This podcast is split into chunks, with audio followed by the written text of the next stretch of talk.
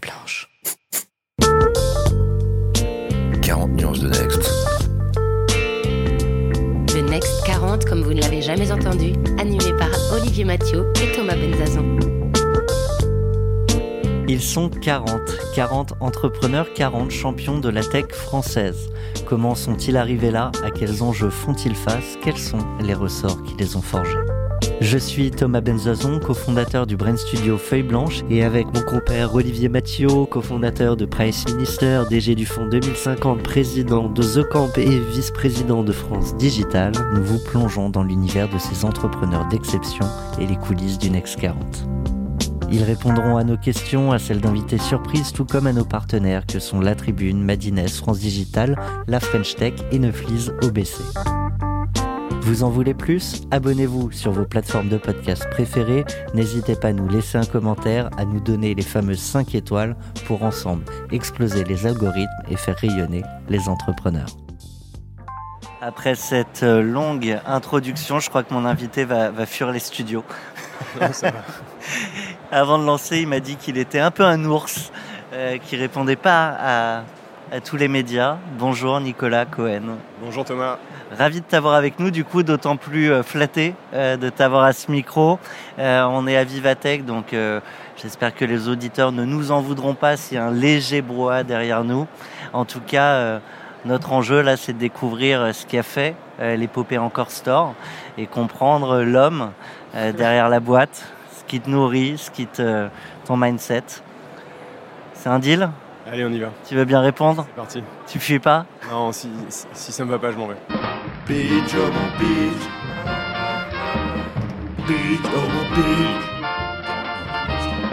T'en fais peut-être plus tant que ça des, des pitchs, euh, mais il a bien fallu démarrer Encore Store. Euh, est-ce que le Encore Store d'aujourd'hui est assez proche quand même de la vision que vous en aviez dès le départ? Oui, on n'a pas changé la vision.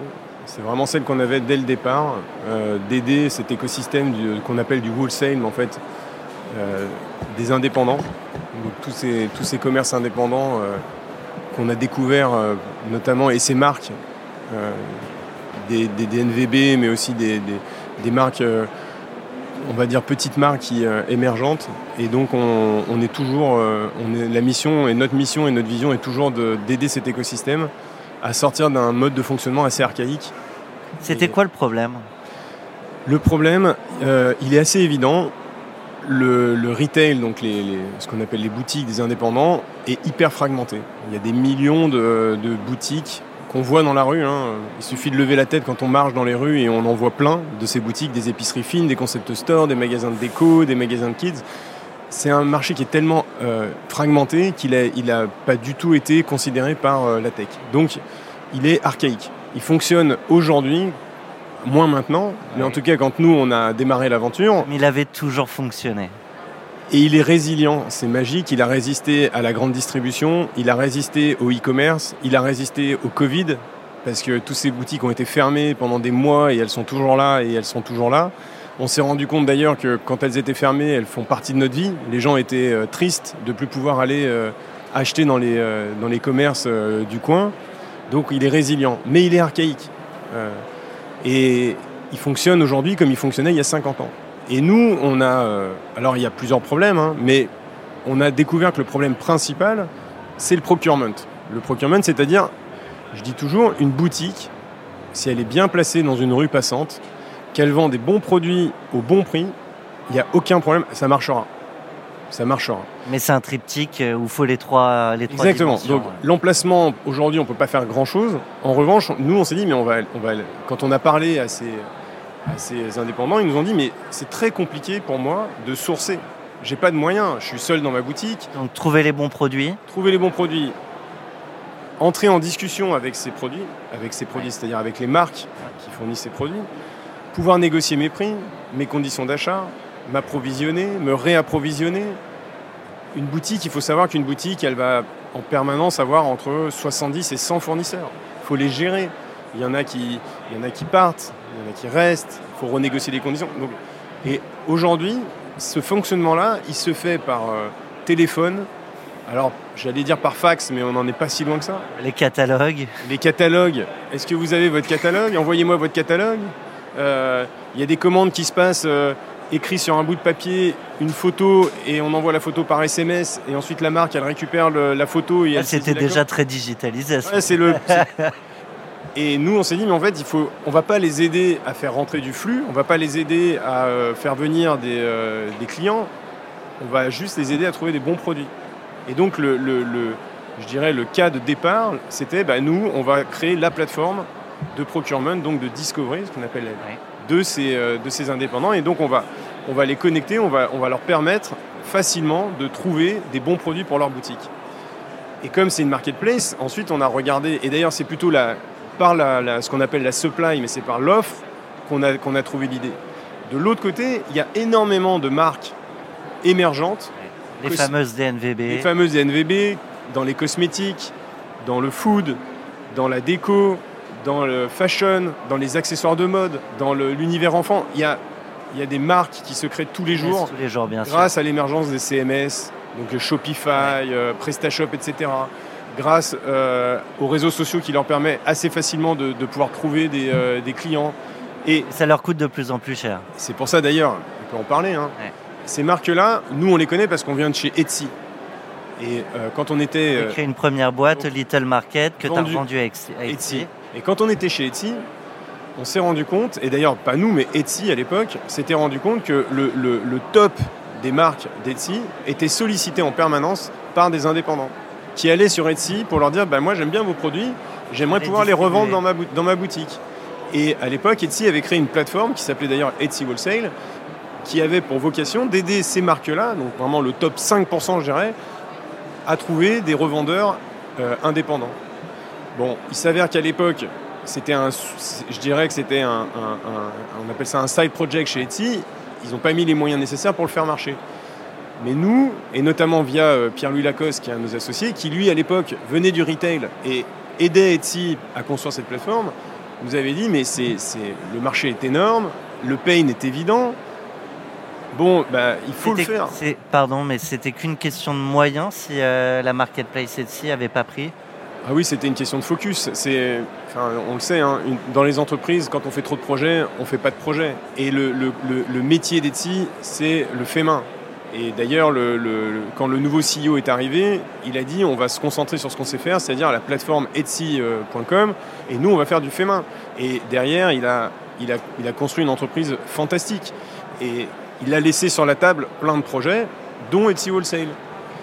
Et Pierre-Louis, qui lui venait du retail, qui avait dans son passé ouvert des boutiques, tenu des boutiques, il connaissait ces problèmes. Et il disait, mais c'est sûr, c'est sûr qu'il y a un truc à faire. Et donc il nous a convaincus, finalement, de De créer... quitter Etsy. Alors, on avait déjà quitté déjà Etsy, parti, ouais. mais il nous a dit, et on était, euh, on était en recherche d'un nouveau projet, et il nous a convaincus qu'il fallait qu'on aille là-dedans, parce que on venait des marketplaces, on connaissait très bien, le, on connaissait l'univers des marques, euh, et donc il nous a dit, c'est ce projet-là qu'il faut lancer. Et puis finalement, on a commencé à rencontrer les marques, on les connaissait, mais on connaissait pas bien l'univers des, euh, des revendeurs, enfin des boutiques. Et là, on a fait ce qu'on appelle la discovery, et pendant des mois, on a rencontré plein de boutiques, de, tout genre, pour essayer de comprendre. Et à chaque fois, ils nous disaient la même chose. Le nerf de la guerre, c'est le sourcing.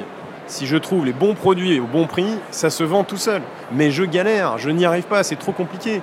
Je fais des salons deux fois par an, j'essaie de les contacter sur Instagram et il y en a une sur 20 qui me répond.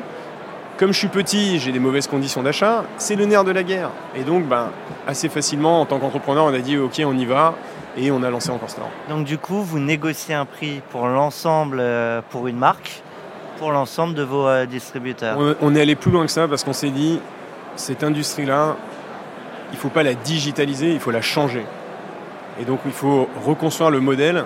Et donc, on a imposé des conditions d'achat qui sont les mêmes. Parce qu'on voulait rendre la vie du retailer facile. Et donc, sur Encore Store, le minimum de commande, c'est euh, 100 euros. Alors que on est, dans la vraie vie, on est plutôt à 200, 300. Et quelque chose qui est important, c'est les marges. Et si on veut que les retailers aient des bonnes marges, bah, il ne faut pas qu'il y ait des frais de port. Et donc souvent, le- alors je dis retailer, pardon, hein, mais c'est, tout le monde comprendra que c'est le- le- la boutique, Ah ouais. la boutique, euh, le concept store, etc. Ils veulent pouvoir négocier les conditions d'achat et surtout faire sauter les frais de port. Parce que la logistique, ça coûte cher. Et donc nous, on a dit, bah écoutez, c'est pas compliqué. À partir de 300 euros de commande multimarque, vous ne payez pas les frais de port.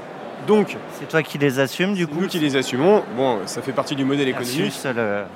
Versus ce qu'on prend euh, aux marques, hein, ça vient en déduction de ce qu'on prend aux marques. Mais du coup, tout a été rendu beaucoup plus facile. Puisque là, dans l'état d'esprit euh, de l'indépendant, il se dit, mais c'est facile, je peux essayer n'importe quelle marque pour 100 euros. Donc c'est je peux AB tester. Ce qu'on voit dans le e-commerce, c'est-à-dire mmh. où, on AB teste en permanence, bah, il se dit mais maintenant moi je peux AB tester. Mais faire des paris à 100 euros sur des marques, facile. Ça coûte pas cher le pari. En mettre 3 dans un panier pour avoir les frais de port offerts, facile. Et donc là, euh, on leur a rendu la vie beaucoup plus facile. Et ce qui est marrant, c'est que quand on a lancé Encore Store, on leur, à chaque fois, nous, on leur pose la question, on leur dire comment on pourrait, euh, comment on pourrait améliorer la plateforme? Quelle est la principale chose qu'il faudrait qu'on améliore? Ils nous disent, mais plus de marques, plus de marques, plus de marques. Les conditions, des, ouais, les conditions d'achat sont tellement dingues, la sélection est dingue, j'en veux plus parce que euh, je peux tester et c'est le nerf de la guerre encore une fois. Et ça, c'est ce qu'on appelle le product market fit et on l'a trouvé assez vite. Et là, c'est magique parce que euh, on prend une traction euh, avec des clients qui appellent et qui en veulent. Quand votre problème, c'est que vos clients vous disent mais moi je veux encore plus de produits pour acheter encore plus sur votre site, je dirais que c'est, euh, on est très chanceux d'avoir ce problème-là.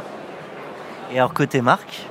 Et eh bien côté marque, on y vient, ces fameuses DNVB qui voulaient être tout digital, elles se sont rendues compte qu'au bout d'un moment, l'acquisition des clients en tout digital, ça coûte très cher elles arrivent en concurrence les unes les autres, et au final, c'est Google et euh, Instagram qui s'enrichissent.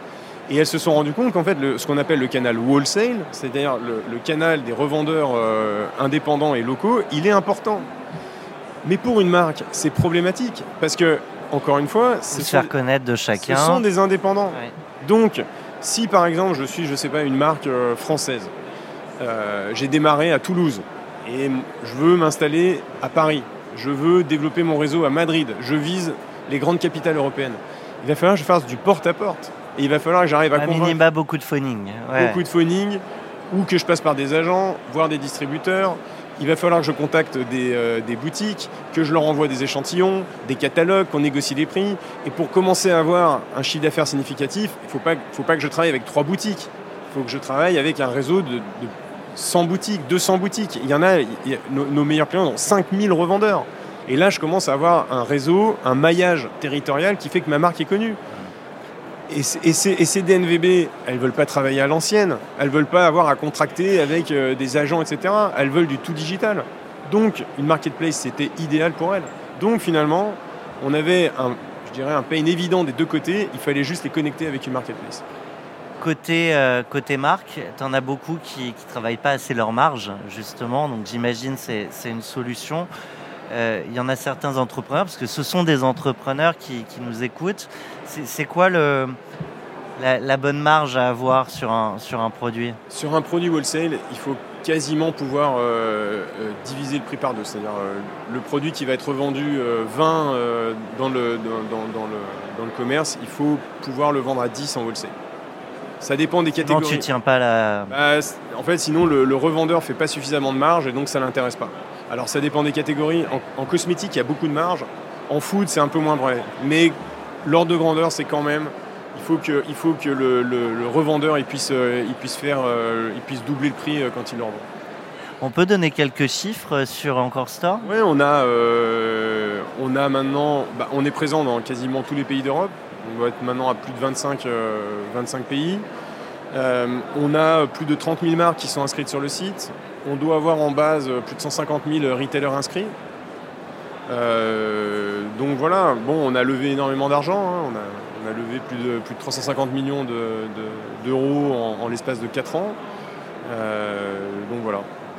Et sur ces, tu m'as dit 250 000 points de vente 150 000, 150 000.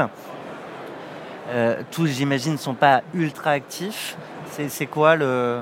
On a, alors je ne peux pas rentrer dans les détails, mais par rapport à ce que j'ai vécu sur ma, mon entreprise, enfin, sur Little, Market qui était du B2C, on a quand même un taux de rétention qui est très fort parce que la chance qu'on a, c'est que nos clients, leur métier, c'est d'acheter pour revendre. Donc tant qu'ils trouvent des bons produits qui se revendent, ils n'ont aucune raison de ne pas revenir euh, acheter, acheter sur la plateforme. Donc on a des taux de rétention qui sont beaucoup plus élevés que euh, dans le e-commerce B2C. Et alors justement, tu as, vécu euh, le B2C, le B2B, euh, au-delà de la lettre, qu'est-ce qui change pour l'entrepreneur? Alors, nous là, on est sur du B2B, mais il est tellement fragmenté que c'est du... ça, finalement, nos clients, ils ont. C'est très proche de. Dans les comportements d'achat, souvent, ils achètent un peu comme, euh, comme ils achètent en tant que consommateurs. Mais il y a, beaucoup, il y a plein d'autres problématiques.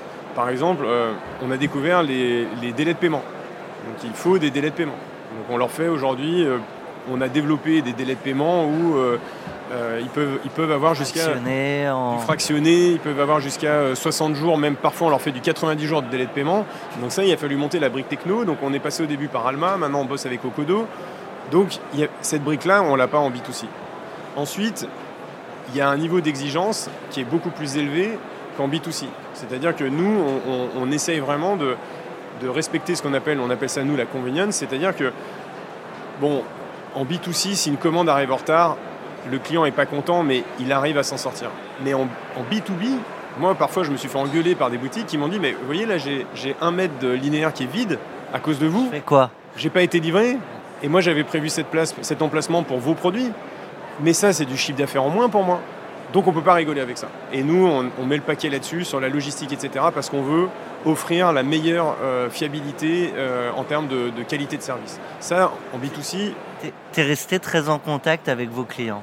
ouais, c'est fondamental. Moi, j'adore. Enfin, euh, déjà, on- ils sont, la chance qu'on a, c'est qu'on peut aller leur parler. Il suffit, il suffit de descendre dans la rue et d'aller les voir et on peut leur parler. Ils sont toujours contents de parler, surtout quand on vient leur dire on vient vous aider. C'est des entrepreneurs. Moi, c'est ça qui m'impressionne, c'est que c'est des entrepreneurs. Ils raisonnent comme des entrepreneurs, c'est leur business, ils veulent se développer, ils ont des raisonnements d'entrepreneurs, donc c'est hyper, hyper euh, gratifiant de leur parler. Et donc, euh, oui, moi, j'aime euh, j'aime continuer à m'imprégner de, bah, de- de- de- des débuts. C'est quand, quand vous rentrez dans une boutique qui n'est pas encore cliente, est-ce qu'il y a des objections? C'est à t'écouter comme ça, ça, ça a l'air simple, mais j'imagine bien que qu'il y a une démarche aussi commerciale de votre côté, qu'il faut démontrer. Ça se fait pas en un claquement de doigts. Dans- en France, maintenant, je pense qu'on a une très bonne notoriété et je pense que quasiment tous les commerces nous connaissent. L'objection principale, c'est que le commerce, le commerçant, il veut être, je dis toujours, il veut être le plus beau du quartier. Et donc, il dit, ces plateformes, c'est bien, mais moi, ce que je veux Quand pas, tu c'est me garantis que le produit il est que chez moi et, et- pas chez exactement. mon voisin. Et le problème, c'est que vous avez donné. Il y a, certains nous disaient, mais moi, j'ai mis euh, 10 ans, 15 ans à construire ma base de, de fournisseurs. ouais. J'ai des exclusivités territoriales. Donc, je sais que ces fournisseurs-là, jamais, ils- sur un périmètre défini, ils refuseront de travailler avec, avec mes concurrents. Vos plateformes, ben, elles ont ouvert le marché et maintenant, finalement, mes concurrents, ils peuvent aller acheter les mêmes produits que moi. Bon, sauf que, un, c'est pas tout à fait vrai parce que les marques ont la possibilité de refuser les commandes. Donc, Quel, quel est- quel serait leur intérêt par exemple, justement, quand elles ont une commande, elles peuvent avoir une commande d'un, d'un, d'un- d'une Dans la même rue euh, Elles vont dire mais non, moi j'ai déjà, un- j'ai déjà une boutique dans cette rue-là, cette adresse, je peux pas la servir. Donc elles vont refuser. Là, c'est de la pure loyauté. Exactement. Ouais. Mais, mais ça marche comme ça le wholesale, c'est une grande différence. Alors ça c'est la plus grande différence qu'il y a avec le B2C. Moi je dis toujours, en B2C, si on peut vendre des produits à tout un immeuble, à toute une rue, on va être très content. Ça marche pas comme ça dans le wholesale. Si je me mets à vendre euh, ces produits-là à tous les commerçants d'une rue, ils vont tous, ils vont tous, euh, Arrêter. ils Ouais. vont tous arrêter, ils vont venir me voir en disant mais tu, tu nous as trahis. Parce que maintenant on est tous à revendre les mêmes produits, donc on est tous obligés de faire des ristournes pour les, pour les écouler. Donc ça c'est une différenciation qui est forte. Et du côté euh, Encore Store, vous faites un warning euh, aux marques pour leur dire attention, tu es déjà dans cette rue ou tu as, une map avec euh, ton. On leur donne toutes les informations. Donc euh, quand elles reçoivent une commande, elles savent, euh, elles ont l'adresse de la boutique, etc. Donc elles sont capables ensuite. Oui, mais quand, quand tu es à Toulouse, tu sais pas forcément que euh, la rue du Ruisseau, c'est à côté de la rue du M. euh, Alors on est un, on n'a pas tout leur carnet d'adresses, Ouais. donc on n'est pas encore assez pertinent pour lui dire attention. Voilà déjà tous les, tous les commerçants avec qui tu travailles dans ce coin-là, mais la vision à terme, c'est sans doute de leur donner ouais. cette information-là, et même de leur donner des datas sur chacun des revendeurs pour leur permettre de gérer finalement leur réseau. Encore une fois, hein, la promesse côté marque, c'est on va t'aider à construire un maillage territorial de boutiques pour que tu puisses avoir une bonne présence dans les zones dans lesquelles tu veux être présente. Et donc ça, c'est la vision, je dirais, long terme, c'est construire cette, euh, cette intelligence qui vont leur permettre de mieux gérer leur réseau de, de revendeurs. Bon, pour l'instant, on joue la transparence. Et après, à elles aussi de regarder et d'être capable de refuser. Après, parfois, il y a certaines marques, elles ont un positionnement et elles vont pas vouloir aller dans certains parce que certaines boutiques sont pas euh, sont pas dans leur positionnement. Donc, euh, donc voilà, c'est euh, exactement. tu as, d'autres objections comme ça? Je trouve ça super intéressant de, de comprendre un peu les, ouais, les, les tenants de... Alors, une autre objection, c'est qu'il n'y a pas tous les catalogues parfois. Parce que les marques, elles viennent faire de l'acquisition, elles vont mettre les best-sellers, et les, euh, toujours pareil, hein, encore une fois, la, boutique veut être la plus belle du quartier parce qu'elle veut attirer euh, les passants. Et eh ben, elle veut être sûre d'avoir tous les catalogues. Parce qu'elle dit sinon ils viennent découvrir la marque chez moi et puis les, produits manquants ils vont aller les acheter sur le site e-commerce de la marque. Donc au quotidien on s'assure d'avoir l'intégralité des catalogues des marques. Ok, vous y arrivez Ouais. Avec des intégrations, avec euh, on arrive à récupérer tous les catalogues. C'est le deal avec les marques. Ouais. Ce qui n'était peut-être pas possible au début, que maintenant. Euh, Exactement. Et elles comprennent que le côté euh, je mets juste mes best-sellers, c'est pas suffisant. Il faut mettre tout le catalogue si elles veulent faire plus de ventes. On, on aime bien montrer avec Olivier Mathieu, que, tu connais très bien, je crois, via, via France Digital. on aime bien montrer les champions de la tech française, mais on aime bien aussi montrer que ça se fait pas en un claquement de doigts. Euh, des fois même ça tient à pas grand chose. Euh, une réussite versus un échec, des fois ça tient à un mois. Est-ce qu'il y a eu des moments où il y a eu des doutes ou des grosses difficultés euh, pour Encore Store bah, On a quand même. Il faut, on a lancé donc on a lancé Encore Store en 2019. On a ouvert la plateforme au paiement en octobre 2019. On, a arrive fait vite en mars 2020 là. tu vois où je veux en venir.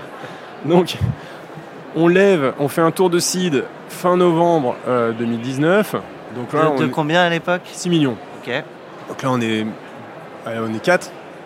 Donc là, on commence à recruter. Donc on, arrive mars 2020. Il faut, il faut rappeler que nous, nos clients, c'est les boutiques. Et donc, en mars 2020, confinement, tous nos clients fermés. Et t'as pas encore un an d'existence pour le PGE ah, Mais j'ai rien. Et donc, et on a quand même recruté parce qu'on a levé et qu'on a des ambitions et donc on a quand même, euh, on doit être une vingtaine de personnes. Et on a des grandes ambitions et on veut aller vite parce qu'il y a quand même, on n'est pas les seuls non plus sur le marché. Il faut prendre des parts de marché. Et donc, euh, comme toutes les marketplaces, il y a des effets, euh, des effets réseau et donc il faut aller vite. Et là, on se retrouve à l'arrêt. Et là, bon, alors je dirais. du coup, les commerçants sont peut-être dispo, tels par contre? Les commerçants sont pas du tout dispo parce que eux, ils sont en panique euh, parce qu'ils ont des stocks en plus. Il faut voir qu'en mars, dans le, retail, on a passé les soldes de fin d'année. Les, boutiques se sont restockées pour attaquer le printemps. Et donc on arrive au pic, c'est-à-dire quand les boutiques sont pleines de produits et que donc panique à bord, panique totale des commerçants. Alors heureusement il y a eu des, il y a eu des aménagements qui ont été faits, etc. pour pas que pour pas que ça se passe mal sur le BFR, mais quand même, ils se disent mais moi quand j'ai, quand j'ai fini la saison, mais je vais mes, articles de printemps, je vais pas les vendre au mois de juillet. Donc je vais faire quoi de cette marchandise? Donc panique un peu à bord. Mais je pense que là quand même le fait d'avoir euh, déjà vécu une aventure entrepreneuriale, on n'a pas paniqué. Alors on s'est dit bon, c'est sûr c'est pas super. Et là on avait deux possibilités. Il y a, une voie qui est de dire bah, on ferme tout pour l'instant, on se met en off et on, garde notre cash, on garde notre cash et, on reprend en mai quoi. Euh. On savait pas encore à l'époque. Mais on reprend quand ça reprend. Et nous on s'est dit mais surtout pas, il y, a des, opportunités énormes à saisir. Et donc là on a réorienté toute l'entreprise sur la construction du catalogue. À l'époque on s'est dit le catalogue, franchement on n'a pas la plus belle offre en Europe. On sait que le nerf de la guerre c'est le catalogue. Donc on a réorienté toute l'entreprise sur ok là les marques pour le coup elles ont plus de revendeurs, etc. Donc elles vont, elles vont être plus chercher d'autres. Euh, Exactement. Donc elles vont être beaucoup plus disponibles. Et donc on s'est retourné vers toutes les marques et on a passé trois mois à rentrer, créer l'offre, à créer l'offre, à rentrer des marques, à appeler des marques, etc. Et ce qu'on savait, on avait fait le pari en disant, alors je m'en réjouis pas hein, parce que c'est, mais on s'était dit, les salons vont pas rouvrir. Les salons professionnels, eux, ils vont rester fermés, c'est sûr. Euh, on ne sait pas pour combien de temps, mais au moins jusqu'à la fin de l'année. Et donc on s'était dit, ben, au moment des salons professionnels, les les marques et les revendeurs, c'est un peu le rendez-vous de l'année. C'est là qu'ils se retrouvent tous pour faire du, business. Donc tu l'as digitalisé. Et nous, on s'est dit, on va, faire un, on va faire un salon digital. Et donc, on avait gardé notre cash et nos, euh, investissements marketing. On, a, on a quasiment rien dépensé pendant cette période-là, parce que de toute façon, il n'y avait pas de commande. Et on a, je dirais, lâché les chevaux au bon moment, c'est-à-dire au moment des salons. Et donc, on a lancé, euh, on appelait ça les Live Days, parce que, et c'est là qu'on a, je dirais, lancé nos salons digitaux où toutes les marques et tous les retailers qui n'avaient plus les salons professionnels sont venus sur Encore Store pour, euh, pour pouvoir bah, finalement faire leurs achats de l'année. Et la chance qu'on a eue, et encore une fois je m'en réjouis pas parce que moi j'aime beaucoup les salons, c'est que en janvier de, de Vivatech nous avait un peu manqué en, en physique Exactement. avec énormément Alors, de monde. Et en janvier 2021, rebelote, les salons toujours fermés. Et, et- et, euh, je dirais que les commerçants avaient pris l'habitude. Donc il y a eu quand même finalement une accélération du basculement sur les plateformes. Et pareil, nous, nos facilités de paiement, les commerçants nous ont dit, mais moi plus jamais je fais un achat sans, euh, sans avoir du délai de paiement. À l'époque, nos commerçants, on leur a dit, on va vous faire une extension. On- Ils avaient du, euh, ils avaient du 60 jours, on a fait deux extensions, ce qui fait qu'ils n'ont ils n'ont eu à payer euh, leurs achats qu'au moment où les ventes ont repris. Donc ça, ils nous ont remercié pour ça et ils ont dit le, le modèle est magique. Donc au final, ça a été quand même un peu panique à bord au début et ça s'est transformé en énorme opportunité pour nous. Tu évoquais euh, le fait qu'il fallait aller vite. Euh, on peut parler de- du marché, concurrence? Nous, quand on a, quand on a lancé euh, Encore Store, on a vu émerger assez vite un concurrent allemand, un concurrent hollandais, un concurrent anglais. Tous lancés à peu près au même. À peu près. euh, de toute façon, déjà, on a, on- quand, quand tu commences à annoncer les levées, euh, t'as toujours, ça, ça- on s'est toujours posé la question de dire est-ce qu'il faut les annoncer parce que euh, du coup, ça, ça donne donne des envies. euh, Et surtout quand c'est au début, euh, moi je pense qu'il faut, enfin c'est bien de les annoncer, mais c'est bien de les annoncer quand on a suffisamment d'avance et qu'on n'est pas, on peut pas être rattrapé. Bon. Et euh, donc on avait concurrents hollandais, anglais, plusieurs concurrents en Eh France. pardon, du coup, vous l'avez annoncé et Non, on regretté Ouais, ok. Ouais, on l'a annoncé. Bon, bah, je t'ai dit, je suis un ours. hein, Ouais, je suis pas- je suis pas- je suis pas- je suis- mais je pense qu'on aurait. Enfin, avec du recul, je- si c'était à refaire, je le ferais pas. Je resterais en sous-marin et je construirais, euh, je construirais mon œuvre je- sans, euh, sans forcément tout annoncer. Mais bon, euh, c'est pas très grave. hein, ça, ça nous a pas empêché de réussir quand même. Donc, on avait plein de concurrents. Et euh, en revanche, on a, on, avait, on a lancé notre offre. On était les seuls à faire cette offre-là. Et donc, on a, et on a levé plus vite que les autres. Et notamment grâce à notre passé de- d'entrepreneur. Ouais. Et donc on a, je dirais, on a été plus malin pour aller euh, chercher des parts de marché. Ce qui nous a permis, Notamment en Europe. notamment, en- alors Ouais. ça aussi le focus est important, on s'est focalisé sur l'Europe, mais par contre on s'est focalisé sur l'Europe dès le début. C'est-à-dire qu'on on n'était pas dans un, dans un plan où on s'est dit on va d'abord faire la France, puis on fera l'Allemagne, puis on fera l'Espagne. Non, on a dit de toute façon le wholesale, il suffit d'aller par exemple à Maison et Objets, 90, des- 90% des exposants, ils sont pas français. Le wholesale, c'est c'est européen. C'est-à-dire que les marques de déco, c'est une- c'est pas que des marques françaises. Les marques de déco sont souvent scandinaves, etc. Donc il fallait construire un catalogue européen. Et les marques, on les fait pas rêver en leur disant je vais t'aider à te développer euh, dans une petite ville française. Elles veulent, euh, elles veulent qu'on leur dise non, on va t'aider à te développer partout en Europe. Donc notre deuxième recrutement, c'était le responsable de, le, le- le responsable de l'Allemagne. Et le troisième recrutement, le responsable de l'Espagne. Donc c'était des launchers, on appelle ça des launchers, pour aller chercher ces marchés-là. Donc, euh, il faut aller vite.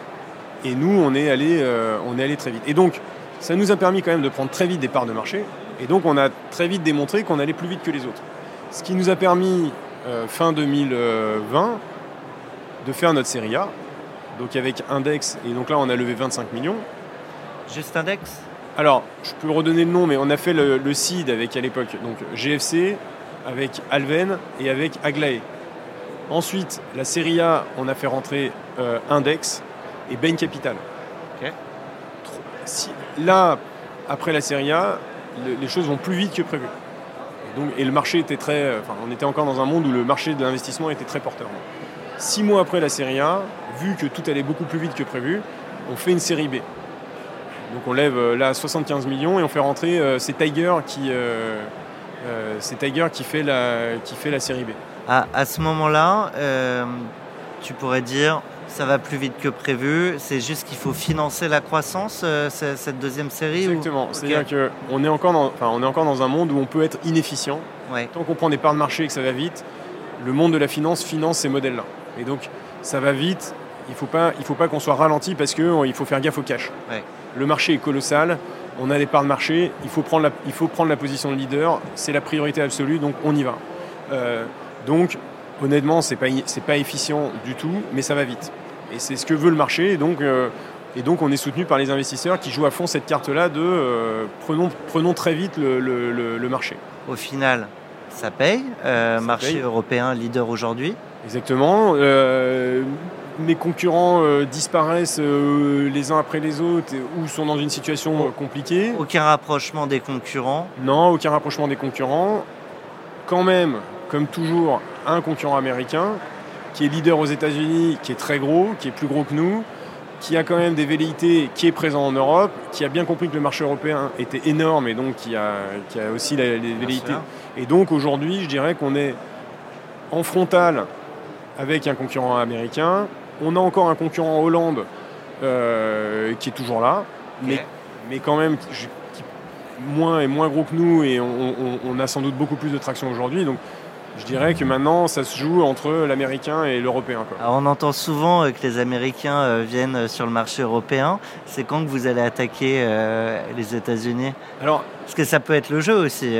Ça a été, un, ça a été un grand débat en interne de est-ce qu'il faut aller aux États-Unis, et notamment parce que les laisser dominants aux États-Unis, c'est leur donner les moyens de venir ensuite nous attaquer avec beaucoup plus de, de, force et de poids en Europe. Mais la décision qui a été prise, c'est de ne pas y aller parce que on se disait, il y a tellement à faire en Europe, ça risque d'être un défocus parce qu'il n'y a pas d'effet euh, a pas d'effet transatlantique. Ça veut dire qu'aller aux États-Unis, c'est redémarrer à zéro. On n'avait pas de levier. Pourquoi? Parce que euh, un, on a de plus en plus de commerces qui veulent plus acheter des produits euh, qui, viennent de, loin. leurs clients n'en veulent pas. Dans le wholesale, quand on a questionné nos clients, ils nous ont. Pourtant, on trouve encore beaucoup de made in Japan, China. Euh, moi, je pense que ça va s'arrêter, mais euh, je l'espère. Mais euh, en tout cas, ils veulent, ils veulent du local, voilà, de l'ultra local, mais ils veulent de moins en moins de. Donc ça, c'est c'est pas une demande de nos clients. Aux États-Unis, peut-être un peu plus pour certaines marques européennes, mais le coût de faire traverser cette marchandise, il est, il est trop important.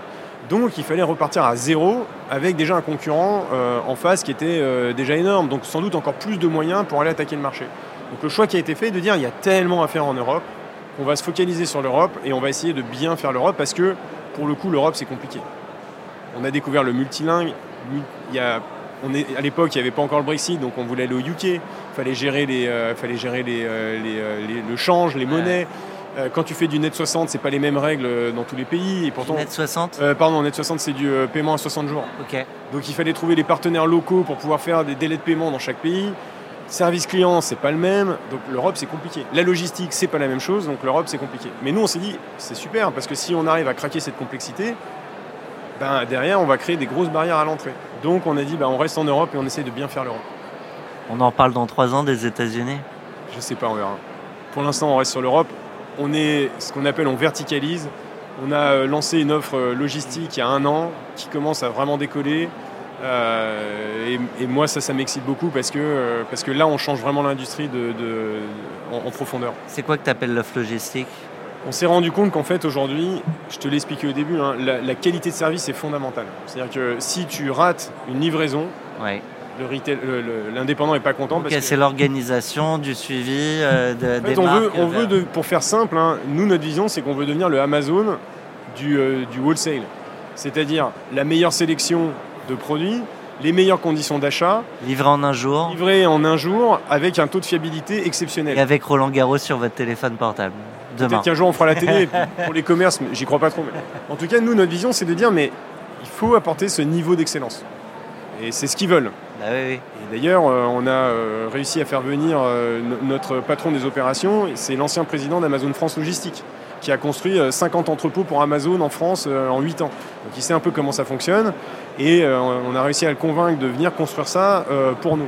comment on convainc un profil comme ça? Parce que là, vous arrivez à un niveau d'ambition et d'exigence. L'ambition était peut-être déjà très forte depuis le début, mais vous commencez à cranter un certain nombre de, de steps.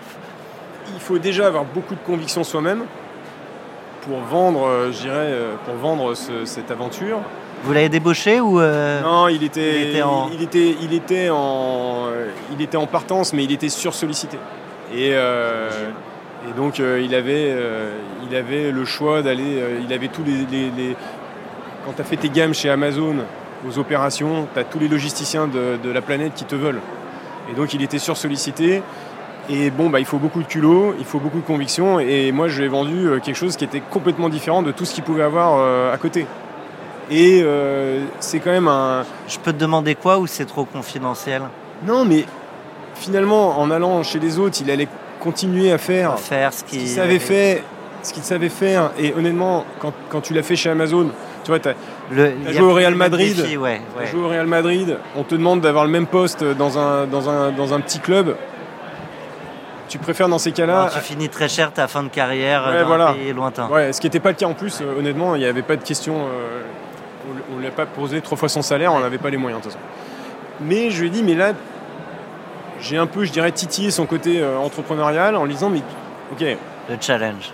un challenge énorme, si tu arrives à aller au bout de ce qu'on veut faire, tu pourras dire, c'est moi qui l'ai fait. Parce que vu aujourd'hui l'état de l'art, Parce que c'est pas nous qui allons le faire. j'ai dit, il n'y a personne sait le faire, à commencer par moi. J'ai dit, moi, je, je vois ce que j'ai envie de faire, mais je ne sais pas le faire. Et, euh, et donc, tu pourras dire que c'est toi qui l'as fait.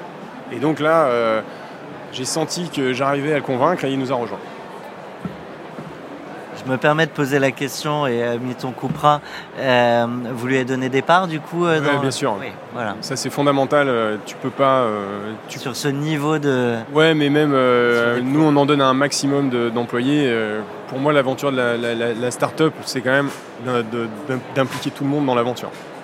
Ce que tu avais fait dès la première aventure. Non, et Ouais. je l'ai regretté. On l'avait pas fait et je l'ai regretté et je me suis dit la prochaine fois je le ferai. Après, soit dit en passant, c'est très compliqué et j'invite euh, à vraiment simplifier encore plus le, le- Les mécanismes. ne serait-ce que quand tu fais une levée de fonds, tu dois faire signer un mini pacte à tous tes employés. Et donc, euh, t'imagines si tu as un employé qui est parti euh, voyager à l'autre bout du monde, et donc quand tu as... Même dans des sessions, hein, des fois c'est une sacrée Exactement. galère. Donc, jeune start-up où il y a 20 personnes, c'est facile, mais quand tu es 300, 400 euh, et que tu en as donné à tout le monde, bah, il faut que tu ailles tes 400 signatures. Donc ça, c'est quand même vraiment compliqué et c'est un frein quand même à, à, euh, à la générosité, alors que fondamentalement, moi, je pense qu'il Il faut partager, le, il faut partager le, le- le gâteau avec tout le monde.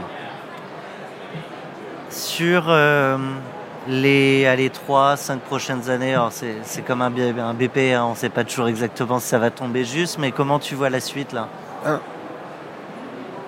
On est entré dans un monde quand même qui a changé ces 18 derniers mois. Donc, on est maintenant dans un Tu monde... sais quoi? On va parler du monde d'après en commençant par votre monde d'après, mais je pense que tu allais aborder des sujets qui, qui allaient tomber ici. Bon, ben alors on va y aller. Bon, euh, c'est- l'entrepreneuriat, c'est une question d'adaptation. Donc, euh, tu l'as compris, dès le départ, nous, on a eu des énormes euh, problèmes avec la fermeture de tous, nos clients. On s'est adapté. Ensuite, on a surfé sur cette vague euh, où euh, il y avait de l'investissement à foison et donc on, on- finançait euh, largement les modèles comme les nôtres où il fallait rapidement prendre des parts de marché et donc la croissance, euh, c'était de la croissance, euh, comment dire, at all cost, peu importe, tant qu'on prenait des parts de marché, euh, il fallait continuer à investir. Bon, bah maintenant, ça fait 18 mois que le monde a changé, le monde est plus efficient et donc le modèle Tu parles du monde financier. le monde financier. Et donc le modèle d'Encore Store qui consistait à prendre des parts de marché coûte que coûte à n'importe quel coût a changé. On s'est adapté. Donc la façon, les cinq C'est quoi? C'est t'as, t'as- t'as tes invests qui te, qui te préviennent? Bah, les investisseurs nous disent attention, c'est pas sûr qu'on puisse relever dans de bonnes conditions. Et donc il va falloir augmenter le, le- runway euh, parce que euh, les conditions sont autant avant on, se demandait si on allait relever dans 18 ou 24 mois euh, parce que de toute façon on le savait, on avait des gens qui attendaient et qui nous disaient mais dites-nous quand est-ce que vous relevez, ce monde-là est terminé. Donc il faut s'adapter. Donc on s'est adapté comment? Ben, Tu augmentes ton runway en disant bah, je me donne du temps pour construire les choses parce que nous ce qu'on construit c'est long. Tu vois, la solution logistique, on est loin d'avoir euh, tout le marché européen, donc euh, c'est quelque chose de très long. Donc évidemment, bah, tu fais un compromis entre ta croissance, qui, du coup est moins importante mais beaucoup plus efficiente, euh, parce que tu investis moins en marketing, et tu te focalises plus sur des sujets long terme. Alors moi, ça me va bien, parce que je suis ingénieur de formation et j'aime bien plutôt construire que courir comme ça après les parts de marché, mais c'est un changement culturel. Le sujet de développer euh, d'un côté les marques, de l'autre côté les, les distributeurs, les magasins. Euh, et puis le fait de monter les paniers, euh, aussi augmenter les paniers moyens. Oui, Et ça là-dessus, vous avez une petite marge de manœuvre. Eh ben, nous, on, on- on- on appelle ça le share of wallet. On, on essaye en permanence d'estimer quelle part de, quel est le pourcentage qu'on représente dans le budget achat de nos clients. Ouais. Aujourd'hui, on est encore tout petit parce qu'on est, on est euh, sur la partie je cherche des nouvelles marques pour ma boutique. Mais ce qu'on sait, c'est que le, gros des achats, c'est j'ai des super fournisseurs et je vais continuer à me réapprovisionner auprès de ces fournisseurs. Et cette partie-là du business, moi, je ne pense pas que ce soit avec une marketplace que tu puisses aller la chercher, puisque c'est la relation, euh, tu vois, c'est de la relation directe, mais on peut les aider à faire des gains énormes. On peut réduire les coûts logistiques. On peut euh, les aider à... D'où l'offre logistique Exactement. pour, qu'ils ne partent pas forcément potentiellement directement avec la marque ensuite sans vous? Exactement, parce que même ça, ça reste archaïque. Aujourd'hui, par exemple, il n'y a pas de solution logistique qui permet de faire du wholesale. Je caricature, mais Ouais. tu as d'un côté ceux qui font du B2C, les logisticiens, donc Ouais. ils envoient des colis, une petite boîte, un article dedans, donc ça c'est l'enveloppe Amazon euh, classique. Et après tu as, Et Et- c'est une galère. c'est une galère, Ouais. et après tu as le B2B, le vrai B2B, c'est des palettes. Et souvent, c'est tu as deux cartons au milieu d'une palette avec du plastique autour pour pas que le carton il s'en aille, tu vois. Ça c'est la logistique. Et alors qu'en fait, il faut construire la solution au milieu qui est des gros cartons qui sont pas sur des palettes. Et ça, ça n'existe pas. Et ça, par exemple, Ronan, donc euh, Attends, c'est quoi des cartons C'est transporté? Pourquoi bah, vous supprimez la palette? Mais parce que en fait, aujourd'hui, ta palette, le, le- le nerf de la guerre, c'est le taux de remplissage. Ouais. Alors, j'espère pas être trop technique là, mais le Non, nerf, mais on va comprendre. le nerf si de je la comprends guerre- pas, je te dirai. Le nerf de la guerre du transport, si tu veux faire des économies, ton camion, il te coûte de l'essence, il va du point A au point Donc B. c'est un poids. C'est un poids et surtout un remplissage. taux de remplissage. Ouais. Mais quand tu as une palette et un carton sur une palette, tu as pris la moitié du camion pour un carton. Mais quand tu mets que des. Bon, bah t'imagines, si maintenant ces cartons ils sont plus sur des palettes et ils sont que en tant que carton, bah tu peux facilement remplir tout ton camion. Et alors attends, si c'était si simple, ce serait. Enfin, c'est valable pour tout. On se dit toujours que c'était simple, ce serait déjà fait. Euh, et finalement, il y a toujours des innovations, donc c'est que c'est possible. Mais pourquoi c'était pas fait? Parce que ça n'intéresse pas les logisticiens. Le logisticien, soit. Le, le- le wholesale n'était pas, euh, était pas sur des plateformes, il n'y avait pas d'ac- d'accumulation de volume. Donc, tu étais une marque, tu voulais euh, expédier de la marchandise à un, à un revendeur, bah, tu prenais la solution existante. Vu du logisticien, bon, bah, lui, celui qui fait le B2B, bah, il, est, il a Dyson, il a Roventa, il a toutes ces marques-là, Là, c'est de la gros. palette ouais, ouais. qu'il envoie chez Darty, etc.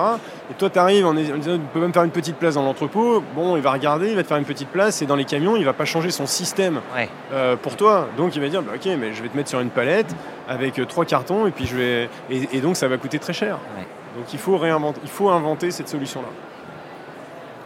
Dans les, euh, dans les deals que vous avez avec les marques, potentiellement demain, elles peuvent. elles- c'est pour ça, enfin, on en vient à ce qu'on ce qu'on évoquait à l'instant, mais potentiellement, ils ne sont pas loqués chez vous. Non, et ça, on ne souhaite pas, parce que de toute façon, ça- ça- elles ont d'autres canaux de distribution. Ouais. On n'est pas présent partout, euh, donc on va pas. Et moi, je pense qu'il faut jamais essayer de Donc contraindre. c'est dans le service et. euh, Exactement. C'est en essayant d'être meilleur, en leur démontrant qu'elles font, elles feront beaucoup plus de, de business avec nous et qu'elles seront mieux servies euh, sur les opérations, euh, sur tout ce qui est CRM, etc., qu'on va leur donner envie, qu'on va leur donner envie de, de, euh, bah, de travailler qu'avec nous.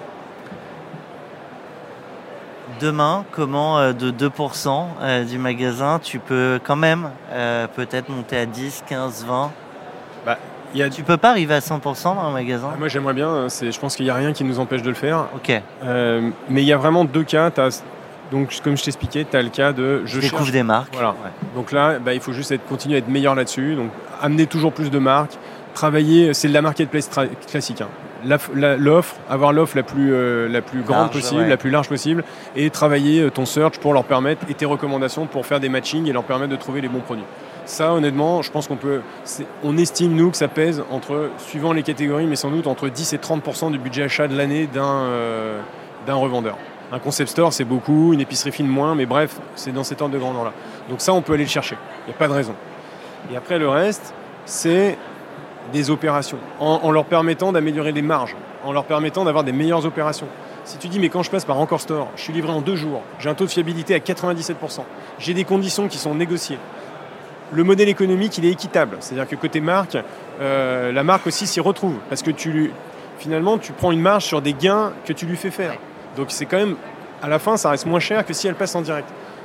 Tu as une forme de loyauté vis-à-vis de tes marques. C'est-à-dire que tu t'engages à ne jamais, parce que le risque, c'est l'intermédiation, de dire, mais si un jour vous me coupez le truc, je perds tous mes clients. Donc ça, c'est des... Il n'y a aucune raison que tu ne deviennes pas le partenaire de tes marques et de tes revendeurs. On se fait des petites projections. euh, si je te demande les chiffres de dans 3 ans, Bah, le, Ah, on joue. à- on- moi, je suis joueur. le- le- nous, on estime que notre marché final, il doit peser aujourd'hui entre 700 et 800 milliards. Donc, tu- tu vois le En Europe. en Europe. Donc tu vois le potentiel qu'on peut aller chercher. Là, je ne peux pas te donner des projections parce qu'on est dans un nouveau monde où on a euh, réduit les coûts marketing. Et donc, dans ce monde-là, aujourd'hui, je ne te, dis pas qu'on navigue à vue, mais on, est en train de redécouvrir finalement euh, à quelle croissance on peut aller. Tout tu réestimes, tu cherches l'équilibre. Voilà. Ce qui est sûr, c'est que la vision n'a pas changé, la mission reste la même et les, et les problèmes de nos clients sont toujours les mêmes. Là, c'est plus, je dirais, un sujet marketing et à quelle vitesse on va chercher le marché. Et aujourd'hui, on est encore en train d'estimer, dans un monde plus efficient, à combien on va euh, pouvoir croître sans euh, burner euh, trop de cash. On, est dans le sujet, enfin dans la rubrique monde d'après. Il y, a, quand même un, sujet de, fond sur, sur ces fameux revendeurs, ces boutiques, les centres-villes quand même qui se vident d'un certain nombre de boutiques au profit de chaînes qu'on retrouve finalement partout. ou simplement de bureaux, enfin de locaux vides. Ça, tu as, un regard là-dessus quand même Moi, je pense qu'on euh, va inverser la tendance. Et euh, quand tu regardes bien, il y a quand même de plus en plus de concept stores qui se créent. Et parfois, je, moi maintenant, j'ai une déformation professionnelle. Dès que je vais quelque part, je regarde. Et j'en vois de plus en plus, même dans des, dans des, dans des petits villages. Des patelins, ouais. Des petits patelins. Et tu as un concept store qui, euh, qui est. Tu vas dans le Perche à Rémalard, tu as un concept store. Et qui marche. Parce qu'il n'y a pas de raison que ce ces produits-là ne soient destinés qu'aux habitants des grandes villes. Donc il y a une mutation. Nous, on est en train d'outiller ces indépendants pour pouvoir facilement finalement euh, ouvrir une boutique. Et je pense qu'on va créer des, générations d'entrepreneurs. Ceux qui, par exemple, aujourd'hui ouvrent un site de e-commerce avec un Shopify, etc. Demain, grâce à Encore Store, ils pourront ouvrir une boutique dans une rue. Donc moi, je, pense sincèrement qu'on euh, est en train de créer, de, relancer ce commerce euh, des indépendants. Vous allez peut-être euh, créer une académie des futurs commerçants? Ben, On a un programme qui s'appelle Encore Start. Alors je ne peux pas te donner les chiffres, mais qui pèse pas mal dans notre volume d'affaires, où on accompagne des créations de boutiques. Je pensais t'avoir donné l'idée du ah siècle, mais c'est déjà fait. C'est une part importante de notre business et, et, on a toute une équipe qui accompagne des créateurs de, de boutiques. Ok. Et là, c'est magique parce que tu vois bien qu'ils ont 100%, du, 100 du catalogue à construire. Donc la partie discovery que j'expliquais précédemment, bah, là, on est à 100%. Quoi. Tu vois, on dit souvent, tu penses avoir une idée brillante, mais quelqu'un l'a déjà fait. mais c'est bien quand. Euh, moi, j'ai toujours dit, c'est bien. effectivement, on n'est jamais le seul à avoir une idée. Enfin, il y a quelques personnes dans le monde qui arrivent, mais c'est quand même rare. Et au moins, c'est rassurant parce que ça veut dire que sans doute, c'est une bonne idée s'il y a plein d'autres personnes qui l'ont et qui, qui l'ont lancé. Quoi dans, ce monde dans lequel on vit, euh, et j'en aime bien poser aussi avec Olivier, il y a des comme ça des gimmicks qu'on a, mais euh, dans un monde d'hypercroissance, euh, dans un monde de tech dans lequel vous évoluez, versus ce même monde dans lequel on vit tous, euh, de monde fini, de, problématiques écologiques, environnementales, de si tu as des enfants, et je crois que tu en as trois, de rapport aux écrans. Bref, comment tu, euh, comment tu trouves l'équilibre avec, euh, avec tout ça? Bah, Déjà, je pense qu'il ne faut pas aller contre le vent. Donc, il faut plutôt aller dans le sens du vent. Et pour moi, c'est toujours une question de, de, de, mesure par rapport à ça. De nuances, peut-être? De, nuances, exactement. Et donc, alors avec mon épouse, c'est un vrai sujet, parce que nous-mêmes, à commencer par moi, je suis quand même souvent sur mon. et mes enfants me le font remarquer. Euh, on essaye quand même de garder un équilibre par rapport à ça. Là, euh, ma grande rentre au collège l'année prochaine et on sait que c'est à ce moment-là qu'ils veulent des, téléphones, euh, des téléphones et que les tu veux toujours être pas le seul parent qui refuse. Exactement. Donc, on va essayer comme on peut avec une grande modestie. On va essayer de, de résister. On essaye de mettre des règles, etc. Bon, on essaye de leur faire faire autre chose aussi. Parce que les parents qui disent aux enfants tu regardes pas l'écran mais l'enfant n'a rien à côté, bon bah il dit ok mais c'est pour faire quoi? Donc nous on essaye de leur faire faire pas mal de trucs à côté pour leur dire bah, il n'y a, pas que, euh, a pas que les écrans dans la vie. Pour, euh, pour la petite blague, on avait un, format qui s'appelait Philosophie, on interrogeait des 6-18 ans sur leur rapport aux écrans et ce que ça impactait dans leur vie. Et euh, il y a des parents qui nous racontaient qu'à force d'entendre mais moi je vais être la seule, tous les autres vont l'avoir, mais en fait tous les parents se posaient la même question avec la même frustration de ne pas être les seuls. Donc les parents se sont mis d'accord pour dire bah, en fait on va organiser des moments où vous vous retrouvez en vrai et vous n'avez pas besoin de téléphone. C'est pas mal, ça c'est pas mal. Mais bon, faut, faut se mettre en équipe entre parents. Mais c'est pas mal, mais c'est vrai que nous, ce qu'on nous a expliqué, c'est que surtout à partir de la cinquième, euh, s'ils ne peuvent pas, euh, leur, vie sociale, elle se passe aussi euh, et, ils sont marginalisés. Quoi. Et puis nous-mêmes, à l'époque, je pense qu'on demandait des choses que nos parents n'avaient pas eues, on était contents de les Euh, avoir. moi, je me rappelle, j'ai vécu à une époque où, tu sais, on n'avait pas encore la 5 et la 6. Et ça dépendait des zones. euh, Quel âge? Moi, j'ai 46 ans. Ok. Et je vivais dans un village où. C'était un village avec une. dans- euh, à côté de Lyon, mais tu vois, avec une. Avec la petite avec- colline. avec la petite colline. Et il y avait la moitié du village qui était du bon côté, et la- l'autre moitié du village qui n'était pas du bon côté. Il fallait aller chez les copains pour. euh, mais moi j'étais du mauvais côté. Et je peux te dire que je me rappelle, à l'époque, c'était l'époque de, de supercoptères, de K2000, tonnerre mécanique et compagnie. Et j'étais un peu, un peu frustré parce que dans la cour de récré, je ne savais pas ce que c'était. Et ils me parlaient tous de ça, et moi je ne savais pas du tout de quoi ils parlaient. Et le jour où on a enfin eu euh, le- le- le- la connexion, alors là, j'étais, ça y est, j'étais de nouveau, euh, de nouveau dans le groupe, quoi. bah, tu vois, moi, ma fille n'a jamais vu pas de patrouille, mais elle connaît tous les personnages. Alors, je sais Ouais. pas comment ils font à l'école et ils se racontent tout. ouais, Star ouais. Wars, c'est impressionnant, ils connaissent tout, ils en ont pas vu un, mais ils savent déjà tout, quoi. Je te propose, si tu veux bien, euh, de te donner les clés euh, de notre monde, en tout cas de notre pays.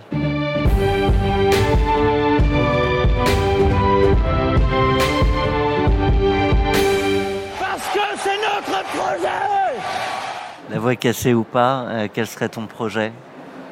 Alors j'en ai deux. Euh, Il y en a un qui serait vraiment la simplification du fonctionnement de la France en mode start-up, c'est-à-dire avec des principes de start-up en focus, on ne peut pas tout faire. Il faut qu'on définisse un projet commun sur voilà l'État, voilà, et qu'on se mette d'accord. C'est-à-dire euh, nous on va essayer de faire ça et on va essayer de bien le faire. Ça veut dire que tout le reste on ne le fera plus. Et on va le confier à des start-up, à des gens qui vont savoir le faire mieux que nous. Je trouve qu'on est dans un pays où l'État est partout et l'État pense pouvoir tout faire mieux que tout le monde. Et euh, moi, j'y crois pas. Et je pense, enfin, je raisonne en start-upper, il vaut mieux se focaliser sur quelques sujets euh, fondamentaux et bien les faire. Donc, c'est la première chose que je ferais, c'est redéfinir un projet commun en disant, et vous avez le droit de nous attendre là-dessus. Par contre, sur le reste, vous nous oubliez, on sera plus là et on va, euh, on va confier ça. Ensuite, il y a Tu mettrais quoi dans les quelques grands sujets ah, euh, le, le- le régalien évidemment, c'est-à-dire euh, l'éducation, euh, La santé, justice, la justice, la sécurité, le, le bien commun, c'est-à-dire le vivre ensemble. Ça, pour moi, c'est à l'État de le faire. L'infrastructure, c'est-à-dire permettre au pays de, de- de se développer. Mais on a des commissions dans tous les sens, l'État est présent partout, il y a des normes dans, dans- dans tous les sens. À un moment donné, l'État empêche quand même les choses de se faire. Après, on était content côté économie d'avoir la BPI, le PGE, etc. Ça, je suis d'accord, et tu peux continuer à... C'est bien de le rappeler. Exactement, tu peux continuer à le faire. Mais l'État peut pas tout faire. Ouais. Ensuite, il y a vraiment, je trouve, mon sujet phare, ce serait l'éducation et la formation. Et je pense que tout part de là, et je pense que c'est là où tu as les plus grandes inégalités.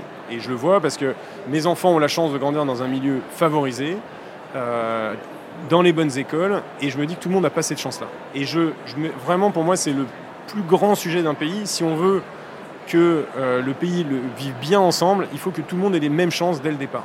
Sachant que tout le monde n'aura pas les mêmes chances parce que de toute façon, socialement, il y a déjà des différences. Et je trouve que notre système, il a tendance à créer maintenant deux mondes. Un monde du privé d'accentuer le gap. euh, énormément, et donc je reverrai tout. Mais je te donne un exemple. Le rythme scolaire. Moi, les deux mois et demi d'été, je les, je les supprimerai. Je trouve que c'est le truc le plus inégalitaire au monde. Parce que T'en as qui partent. tu as mes enfants qui passent l'été à droite, à gauche, qui voyagent et qui passent des étés de dingue. Et tu as des enfants, et moi j'en ai fait partie petit, qui restent à la maison, qui sont sans doute parfois dans des cités, qui vont jouer au foot avec les copains et qui, et, et- et qui glandent, et, qui, et c'est inégalitaire. Et moi je, je, je, je, je réduirais par exemple, je ferais des semestres, alors je te dis ça, mais je ferais un mois pas plus, et j'essaierais de, de, le, le deux mois et demi, je trouve qu'il est inégalitaire dans le rythme. Tu crées des différences énormes. Tu as les enfants qui auront voyagé toute leur enfance parce qu'ils ont, et ceux qui ne l'auront pas fait. Et on voit bien qu'après, cette culture générale, etc., pour celui qui a quand même réussi à franchir les étapes, ça se retrouve après dans les grandes écoles. Et donc, l'éducation, et je ne, je ne chercherai pas à réformer le système en place. Tu sais, moi, il y a une côté. Partirait de zéro. Je repartirai. Il y a une citation que j'adore. Je vais, te la, je vais te la donner parce que c'est vraiment celle qui me guide le plus, notamment dans ma vie d'entrepreneur. C'est Buck. Tu connais euh, C'est un architecte qui s'appelle Buckminster Fuller. Je il, dit, il dit ce truc-là. Il dit si tu veux changer les choses dans la vie, il ne faut pas combattre le modèle existant. Il faut que tu recrées un modèle à côté qui va rendre le modèle existant obsolète. Et quand tu fais ta start-up, C'est beaucoup plus simple. c'est beaucoup plus simple, plutôt d'essayer d'aller combattre le géant, construis ton propre modèle. Avec les mêmes règles. Exactement, et souvent tu n'y arrives pas. Construis ton modèle, démontre qu'il est mieux et il rendra l'autre obsolète. Et moi je pense que l'éducation, il faudrait, partir, il faudrait construire un nouveau modèle en mode start-up, c'est-à-dire à faire, des, à faire des essais, etc. Et rendre l'ancien monde obsolète. Je, je ne crois pas qu'on puisse réformer le système aujourd'hui. Il est trop euh, sclérosé, il est trop gros, personne n'y arrive. Construisons un modèle alternatif. Aujourd'hui, ce modèle il est en train d'être créé dans les, en- dans les écoles privées, payantes. On est de nouveau dans un système inégalitaire. Donc je pense que c'est à l'État pour le coup de créer un nouveau système et de rendre l'ancien monde obsolète. Bon, tu m'as demandé après, Ah mais je prends et on, on peut peut-être commencer à lever un impôt pour tous ceux que ça intéresse pour euh, préparer ou, le, ou réorienter, ou réorienter euh, une partie de l'impôt actuel vers, euh, vers des projets, vers ce type de projet. Si ça te va, tu as, rapidement évoqué euh, quelques, quelques sujets plus perso. Je te propose qu'on plonge dedans. Allons-y. Allez, relaxez-vous. Et maintenant, on parle de vous Tu as parlé de ce, ce mojo, de cette phrase qui, qui avait un impact dans ta vie en général et dans ta vie d'entrepreneur. Je te demanderais bien quel entrepreneur tu es si tu devais le définir. Attention, là on passe en mode canapé, allongé. euh. Alors déjà, j'ai pas la prétention. euh, je suis pas. tu as des entrepreneurs, il y en a très peu qui sont des grands visionnaires et je suis pas, fais pas, pas, pas du tout partie de cette catégorie-là. Je pense que je suis quelqu'un d'assez intuitif. J'ai un sens business qui me permet de sentir les, euh, de sentir, je dirais, les, les- les coûts et les opportunités business. Donc je pense que c'est assez intuitif, c'est euh, euh, je dirais que c'est assez quand même dans mes gènes d'avoir ce sens. dans ma famille, tout le monde fait, fait du business. Donc je pense que j'ai cette, t'as saisi... Moi, je suis persuadé que l'intuition, c'est lié à la curiosité, qui est un moment qui fait des liens entre plein de choses que tu as vues, entendues, et en fait, c'est pas, c'est Oui, pas une idée la- lumineuse avec. euh, Mais il faut la matérialiser. Le problème, c'est qu'il faut être curieux, mais ensuite, il faut être capable de transformer ça en idée. Et moi, je me rends compte que mon cerveau est toujours en les train jonctions. Toujours, toujours. Mais après, tu vois, j'ai une formation d'ingénieur, donc je suis quand même quelqu'un de, de structuré dans ma façon de penser. Donc, ça va pas partir ensuite dans tous les sens. Je vais très rapidement, mon, mon- je dirais, ma formation d'ingénieur va faire que va- beau losange. rapidement, il faut que ce soit, il faut que ça fasse quelque chose de structuré, et donc je vais quand même être assez rigoureux pour structurer les choses. Après, euh, voilà. euh, ensuite, moi, j'ai fait 20 ans de judo. J'étais, euh, mon entraîneur de judo m'a beaucoup inspiré. Il m'a, appris le, le- désir de gagner, le fait de jamais se plaindre. Et je pense que je suis un combattant. Et ça, il, a fait de moi un combattant, c'est-à-dire un judoka. Il monte sur le tapis. S'il perd, c'est pour lui. Il se plaint pas. Et c'est jamais la faute de l'arbitre. Ça n'existe pas dans le judo. Donc, je pense que je suis un entrepreneur plutôt combattant. C'est marrant parce que tous les entrepreneurs que je connais qui ont fait des, des sports de combat ou des arts martiaux ont vraiment un, un- toujours un mot pour leur sensei. Enfin, je sais pas si on Ah, moi, mon sensei, c'est, euh, il fait partie de ma famille. C'est, euh, c'est lui qui m'a, comme je dis toujours, bon, il y a eu l'école, il y a eu ma parents. mère. Moi, j'ai perdu mon père à 7 ans, donc euh, tu vois, ma mère nous a élevés seuls. Et mon sensei, euh, bah, lui, il a été là. Et c'est lui qui. Moi, j'avais la possibilité, soit je pouvais devenir un délinquant, parce que de toute façon, ma mère, elle n'aurait pas eu de, de- de poids, sur, euh, surtout quand tu es ado. hein. tu fais trois têtes de plus que ta mère, qu'est-ce que tu veux qu'elle fasse? Mais mon sensei, il a été là pour euh, finalement. euh, il m'a, m'a, il m'a cadré, il m'a donné les valeurs que j'ai aujourd'hui. Donc pour moi, c'est quelqu'un de hyper important. On reste dans le perso. Tu as, des proches? Euh, certains nous ont envoyé des questions qui te sont adressées. Je te propose de, de les écouter. Tu pourras nous dire évidemment qui te les pose et surtout répondre à leurs questions. Vous avez un message. Salut Nico, c'est Pilou. Euh, on se connaît maintenant depuis quelques années et une de tes euh, très grosses qualités, c'est que tu es un papa poule. tu es le papa de trois adorables enfants et généralement les chiens ne font pas des chats. Est-ce que tu pourrais nous expliquer comment tu fais pour concilier une vie professionnelle ultra intense sans compromettre euh, sa vie de famille? Gros bisous. Bon, Pilou, c'est Pierre-Louis Lacoste, j'en ai parlé. C'est bon, maintenant c'est devenu un ami. hein. Ça fait des années qu'on se connaît depuis l'époque Etsy, donc euh, ça fait pas dix ans, mais presque, presque dix ans d'ailleurs. Et c'est lui qui nous a euh, mis sur la voie Encore Store. C'est lui qui avait cette vision de départ, c'est lui qui avait cette idée, et il nous a entraîné avec lui dans l'aventure. Et je l'en remercie aujourd'hui parce que je suis, très content de l'avoir, euh, de l'avoir suivi. Et lui, c'est un papa poule aussi. Et on est tous les deux papa poule. Alors, déjà, je dois remercier mon épouse parce que euh, elle, elle, travaille plus depuis la naissance de notre, de notre deuxième, de notre fille, notre deuxième, et elle assure quand même l'entreprise familiale. C'est elle qui gère et, et qui me permet à moi d'avoir du temps. Et du coup, le temps que j'ai, pour le temps précieux. exactement. Et moi, quand je rentre le soir, tout est fait. C'est-à-dire, les enfants ont dîné, elle s'est occupée de tout, et moi, je m'occupe pas des sujets d'école, etc. Et donc, je suis plutôt là pour euh, finalement m'occuper, de faire la lecture. Donc, j'ai cette chance-là. Donc déjà, c'est quand même, je suis pas. C'est précieux. C'est si elle n'était pas là, je ne sais pas comment je ferais. Donc c'est quand même grâce à ma femme qui me permet du coup ensuite d'avoir du temps de qualité avec mes enfants. Après, moi, tu vois, je travaille pas le week-end.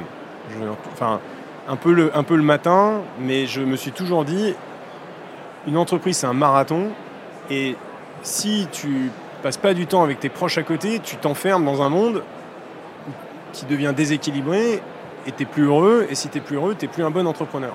Et moi, effectivement, j'ai besoin de ma famille, mon clan, euh, voir ma femme, voir mes enfants, j'ai besoin de les voir. Le soir, pas toujours, mais en tout cas le week-end, j'essaye vraiment de consacrer du temps à mon épouse et à mes enfants. Tu dis toujours, mais dès la première boîte, c'était un. Sur la première, c'était plus facile parce qu'on n'avait pas encore d'enfants. Donc là, j'étais un. Et puis ma femme était avocate, donc elle travaillait encore plus que moi. Donc là, c'était facile. On, on- on- on se voyait, mais c'est pas grave si on se voyait pas parce que la deux... après, il y a eu les enfants, mais la deuxième, c'est sûr que c'est impossible. C'est un marathon, une entreprise. Si t'as pas l'équilibre personnel, ça dure pas longtemps. Et donc, il faut le trouver. Et moi, mon équilibre, clairement, c'est de voir mon épouse et de voir mes enfants. T'as- On évolue en tant qu'entrepreneur dans un écosystème où on voit aussi beaucoup d'autres entrepreneurs. Tu as observé l'inverse, justement, des gens qui se crament euh, bêtement pour. euh, Ben, j'ai pas d'exemple. euh, Je te demande pas de nom. Hein. Non, non, j'ai pas d'exemple concret, mais c'est un vrai risque. Parce que quand on crée une entreprise, on est monomaniaque, ça, ça prend tout ton temps. T'as Ton cerveau, parfois on me dit, mais tu bosses combien d'heures par semaine? Je dis, mais je ne sais pas, je ne, je ne quantifie pas en heures, je quantifie en période d'intensité. C'est-à-dire que je tombe jamais à zéro, la boîte est toujours présente, j'ai des phases d'intensité euh, extrêmes en semaine, plus light le week-end, mais je suis jamais à zéro. Les vacances, un peu entre les deux, donc c'est des phases Non, d'intensité. parce que quand tu vas dans le Perche, dans tel village, tu cherches le concept store. Exactement. Et, je vends, et, si, et si elle n'est pas cliente, eh ben, je lui vends le truc, tu vois. Donc, t'arrêtes jamais. Donc, le risque, c'est que tu te fasses embarquer là-dedans et que tu t'enfermes. Et oui, le risque de se cramer, il est, il est très très fort. Et même en essayant avec de l'expérience, franchement, euh, tu te crames, quoi qu'il arrive. Je dis toujours, hein, je te l'ai dit, mais pour moi, une vie de start-up, c'est une vie de chien. hein. Une année en start-up, c'est 7 ans dans une, dans une, dans une entreprise normale. hein. Je te propose de, de rester dans. Peut-être sûrement dans l'émotion, parce que j'ai senti que tu étais touché juste à entendre la voix de, de Pilou, c'est Ah ça? ben Pilou c'est euh, quelqu'un d'important et puis encore une fois c'est lui, je répète, c'est lui qui nous a emmenés dans cette, c'est lui qui a eu l'intuition, c'est lui qui a eu l'idée de départ. Mais je me rappelle à l'époque on lui disait, Ouais, quand il venait nous voir en disant mais les gars arrêtez de chercher un projet, il faut faire ce truc. Mais attends euh, les, les commerces, tu nous parles des gens qui ferment euh, chaque semaine, tiens il y en a encore un qui a fermé dans ma rue, un peu ce que d'ailleurs ce que tu dis. Il disait mais vous comprenez pas, le marché est en train de changer. Et là on a accepté d'aller d'aller leur parler. Écouter, de Et là, on regarder. s'est dit, mais il a raison, il a raison. Donc quand même, lui, c'est un intuitif, vraiment intuitif, et il, il a, eu, il a eu cette intuition. Et plus qu'intuitif, euh, convaincant. Ah oui, il est, c'est le- Euh, je sais pas comment il, il fait. pas lâché. Meilleur seller, meilleur seller du monde. Il est capable de vendre mais n'importe quoi. Je sais pas comment il fait. Je... Pilou, tu le mets dans une, euh, tu vois, moi je suis un peu ours, mais lui, tu le mets dans une salle. Il connaît personne. À la fin, tout le a monde le connaît. tout le monde. il est capable de sortir des anecdotes à tout le monde, même s'il est jamais allé. euh, il est magique. Et il a cette force-là que moi j'admire, hein, euh, que moi j'ai pas. Et, euh, et c'est quand même lui qui nous a amenés dans l'histoire. Tu me donnes envie de le, le rencontrer. Ah bah il faudrait, mais euh, faut que tu prévois trois heures d'émission. Eh, écoute, on, on a le temps. hein. C'est c'est l'intérêt du temps long, c'est qu'on peut euh, développer la pensée.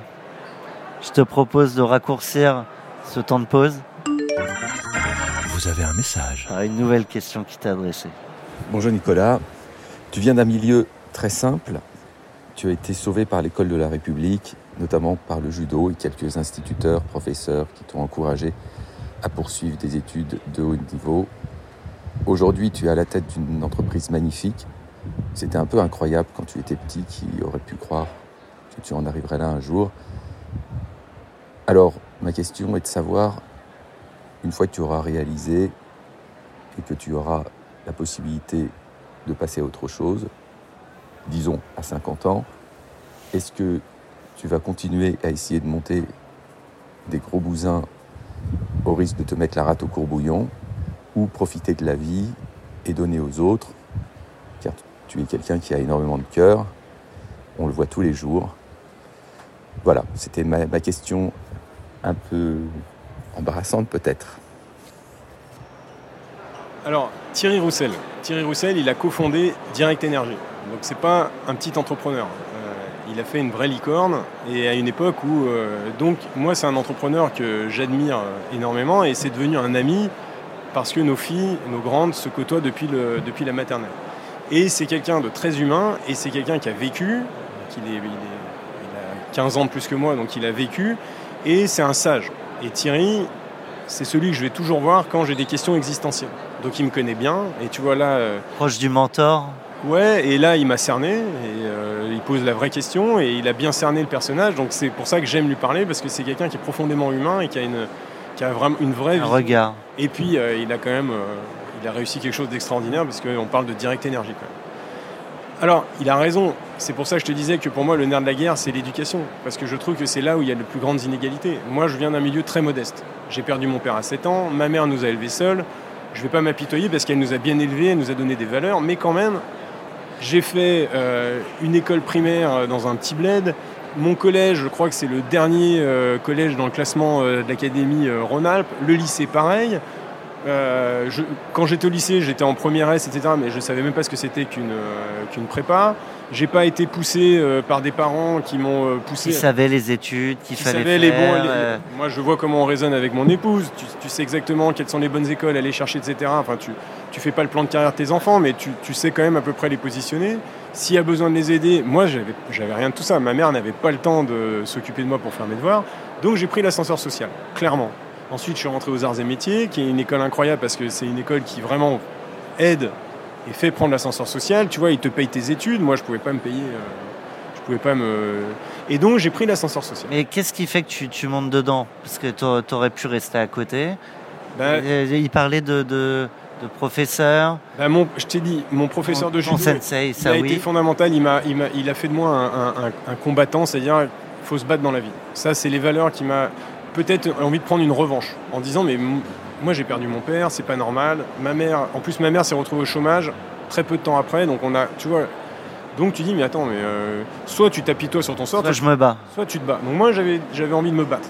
J'avais clairement envie de me battre et c'était et ça reste en moi donc je et c'est et, et donc voilà, je pense que tu vois chacun a son histoire et moi c'est ce qui fait que euh, je suis devenu entrepreneur. J'ai toujours été rebelle et ma sœur d'ailleurs est rebelle aussi. Elle est elle elle est infirmière mais elle s'est mise à son compte. C'est-à-dire que avec ma sœur, on a toujours été des rebelles. On refuse l'autorité, euh, vouloir rouler sa, sa, sa propre bosse, enfin son donc Recherche de liberté. Exactement. Donc elle, elle l'a fait en étant euh, profession libérale et moi je l'ai fait en étant entrepreneur. Donc je pense que c'est ça, c'est ta, ta vie, ton existence. Là où Thierry il met le doigt sur le bon point, c'est que quand tu as ça en toi depuis tout petit, à quel moment tu dis j'arrête? Stop. À quel moment tu dis ça y est, c'est fait, j'ai le truc qui me drive depuis que je suis tout petit, je l'ai accompli. Et c'est vrai qu'il a raison parce que en vieillissant, tu as aussi euh, tes proches. Moi, mon père, il est mort, il avait 49 ans. J'en ai 46. Donc tu- j'ai conscience que la vie peut s'arrêter très vite. Et donc Thierry, il a raison de poser cette question, c'est à quel moment... Et tu as connu le fait de ne pas avoir de père, enfin, après 7 ans, en Exactement. ayant trois enfants. mon troisième, il a 6. tu vois, ils sont, ils sont dans l'âge où euh, je- si je disparaissais demain, je sais ce qu'ils vivraient. Donc je, je, je n'ai surtout pas envie. Quoi. Donc il a raison de poser cette question. Je sais pas te dire. Moi, je suis quand même euh, drivé par euh, les projets. C'est quelque chose qui me. J'aime changer les choses, j'aime entreprendre. Maintenant, euh, c'est pas parce que tu aimes entreprendre que tu es obligé d'être CEO et de runner le business. Parce que ça, c'est quand même. euh, c'est ça qui fatigue. Quoi. Donc je sais pas. Je sais pas répondre. J'espère pouvoir. J'espère me calmer, ça c'est sûr. Ce qui est, ce qui est certain, euh, alors je crois, je sais plus si on l'a dit au début de l'émission ou juste avant quand on discutait entre nous, mais après la vente de Little Market, euh, vous êtes loqué, je crois, trois ans chez, chez Etsy. Vous avez resté un peu plus vu, vu l'ampleur du projet, et le plaisir aussi, je pense, de le mener euh, en Europe. Euh, mais tu m'as dit, j'étais fondam- fondamentalement entrepreneur et c'est évident que j'allais repartir. Ça c'est sûr. Et alors après encore store, qu'est-ce que je ferais? Je sais pas te dire. après, avec l'âge, tu tu t'assagis et puis tu essaies de trouver d'autres. Je pense quand même que j'aime entreprendre et donc il faudra que je trouve une nouvelle forme de- d'entrepreneuriat. Alors je ne sais pas si ce sera dans le social. Est-ce que ça peut être d'aller bosser dans un fonds et d'aider des entrepreneurs? Parce que moi j'aime bien aussi la transmission. Est-ce que je ne sais pas te dire. Il faudra, mais je, Tu je peux, tu peux devenir mentor à l'IME. peut-être. En tout cas, je je me vois pas quitter ce monde d'entrepreneur parce que je l'adore et j'en fais partie. Mais il faudra sans doute que je trouve un moyen de, de le faire différemment. Et puis je vais te dire, hein, tu es quand même rattrapé par l'âge. Parce que il en faut de l'énergie et moi je me- il y a des soirs euh, Sans que ça, tu fatigues. je sens que ça tire. Ouais. Donc, euh, donc de toute façon à un moment donné tu es rattrapé par la patrouille, tu peux plus faire ce que tu veux. Donc, mais tu deviens malin, donc euh, il faut sans doute t'appuyer sur des gens qui ont encore cette énergie et qui sont prêts à, à donner ce que toi tu as donné plus jeune. Quoi. S'inspirer. Respirer. Tu l'as dit, euh, je prends mes week-ends, euh, je me l'impose. Euh, mais ces week-ends, euh, tu as la famille euh, que, que tu as évoquée. Est-ce que tu as d'autres choses qui te permettent de prendre de l'énergie? Alors la course à pied, alors j'ai le sport fait partie de ma vie, hein, t'as compris, j'ai fait, j'ai fait du judo à outrance. euh, T'en fais plus? Non, c'est trop dur, mais j'en ai fait euh, intensément, euh, à raison de 3-4 entraînements par semaine, euh, les compétitions le week-end et tout, je faisais, je vivais judo. Je vivais judo. Je me- mais même à cette époque-là, j'ai toujours couru. J'aime ça. hein. C'est un peu ma méditation. Je pars courir et, et si j'ai pas mes trois sorties de course à pied, j'ai mon cerveau qui commence à, s'embrouiller. et- Semaine par semaine. Ouais. Donc je fais de la course à pied. Euh, ça me fait du bien. Quand je pars, je pars euh, sans mon portable, sans musique, sans rien. Je pars seul avec moi-même et je pars courir. Il se Et- passe quoi dans la tête? Bah, au début, c'est j'ai tous mes sujets qui, qui se mélangent. Et puis au bout d'un moment, je me rends compte que je, je viens de faire euh, 10 minutes de course à pied, je m'en suis même plus rendu compte. Donc tu vois, ça me, ça me permet vraiment de faire un reset de, de- de mon cerveau et de lui permettre de se poser. Alors après, quand j'arrête la course à pied, tout revient. Mais ça m'a quand même permis pendant, euh, pendant un moment de... Un temps de- off. Exactement.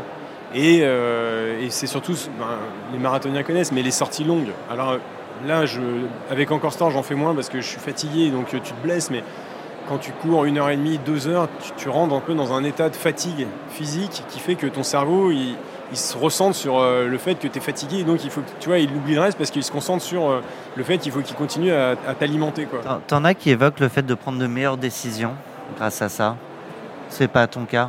Non, mais ce qui est sûr, c'est que quand l'opérationnel me bouffe à un certain point, je perds en productivité, je perds en créativité. Mes meilleures idées, je les ai en vacances. Je les ai pas euh, quand je suis dans le run du quotidien, à gérer les problèmes, etc. C'est pas là que les idées elles viennent. Elles viennent quand euh, j'ai fait un break et que je me suis réveillé un matin en disant euh, je prends un peu de recul et j'ai jamais eu de bonne idée quand j'étais dans le dur. T'as des, des moments lecture, des inspirations? Alors, autres J'essaye de. Alors, j'aime bien lire. J'aime bien lire les biographies d'entrepreneurs, souvent. Tu vois, l'histoire de. Tu sors pas trop de, Non, de mais ça- ouais. Je préfère lire ça que lire des, des- tu vois, les gens qui te donnent des conseils. J'aime bien lire leurs aventures parce qu'il y a toujours des choses à, des choses à prendre.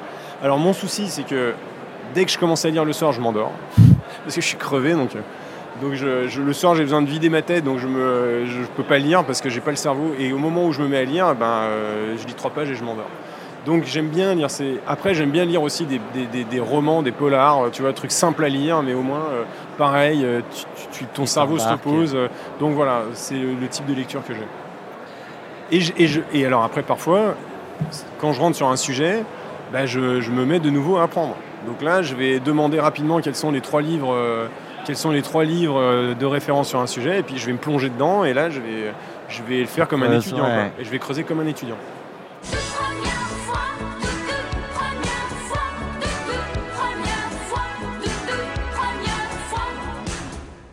On va parler première ou dernière fois. Premier coup de culot. Premier coup de culot.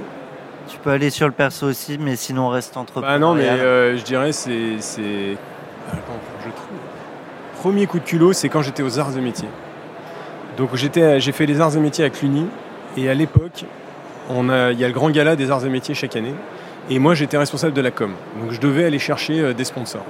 Et à l'époque, on s'est dit, mais ce gars-là, il y a tous les anciens qui viennent, ils ont tous des postes dans l'industrie, etc. L'école est fantastique, il y a un labo de dingue, etc. On sous-exploite complètement cet événement, il y, a du, gros potentiel business autour de l'événement.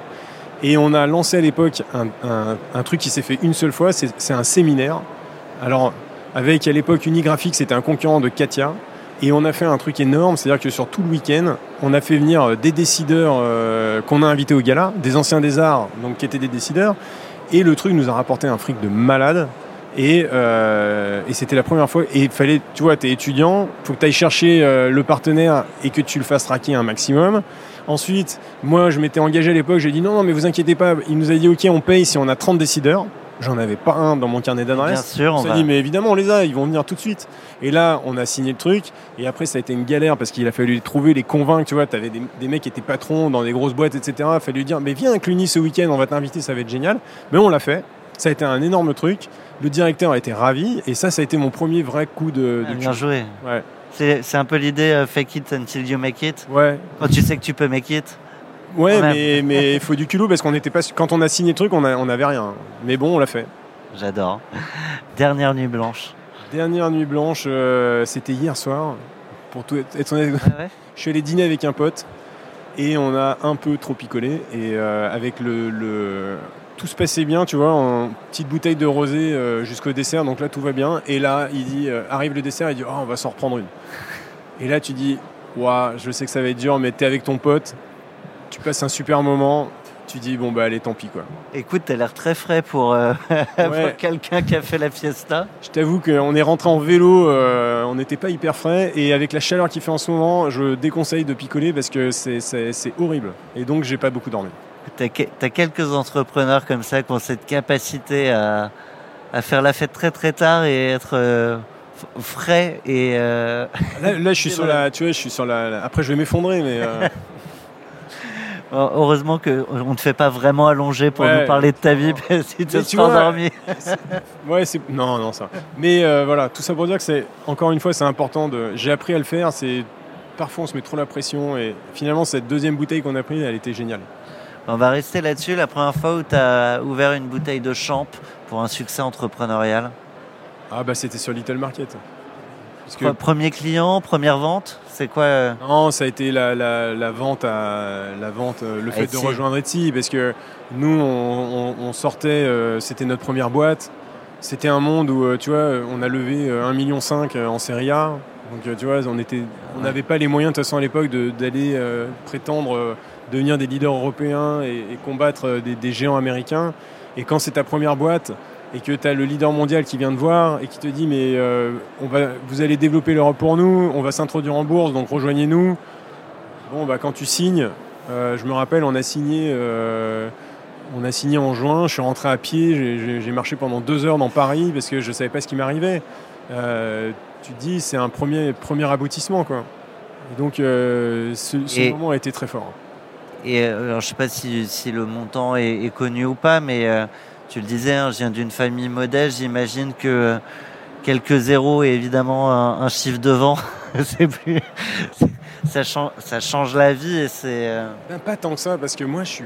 je dis pas que tu as changé de vie, mais Ah bah, c'est sûr que. Mais en fait, moi, je n'arrive pas. euh, j'ai- je, je change pas quoi. C'est-à-dire, je fais. Ça rend ma femme un peu folle, mais je continue à acheter mes trucs en solde et tout parce que je viens d'un monde où on m'a appris à faire attention.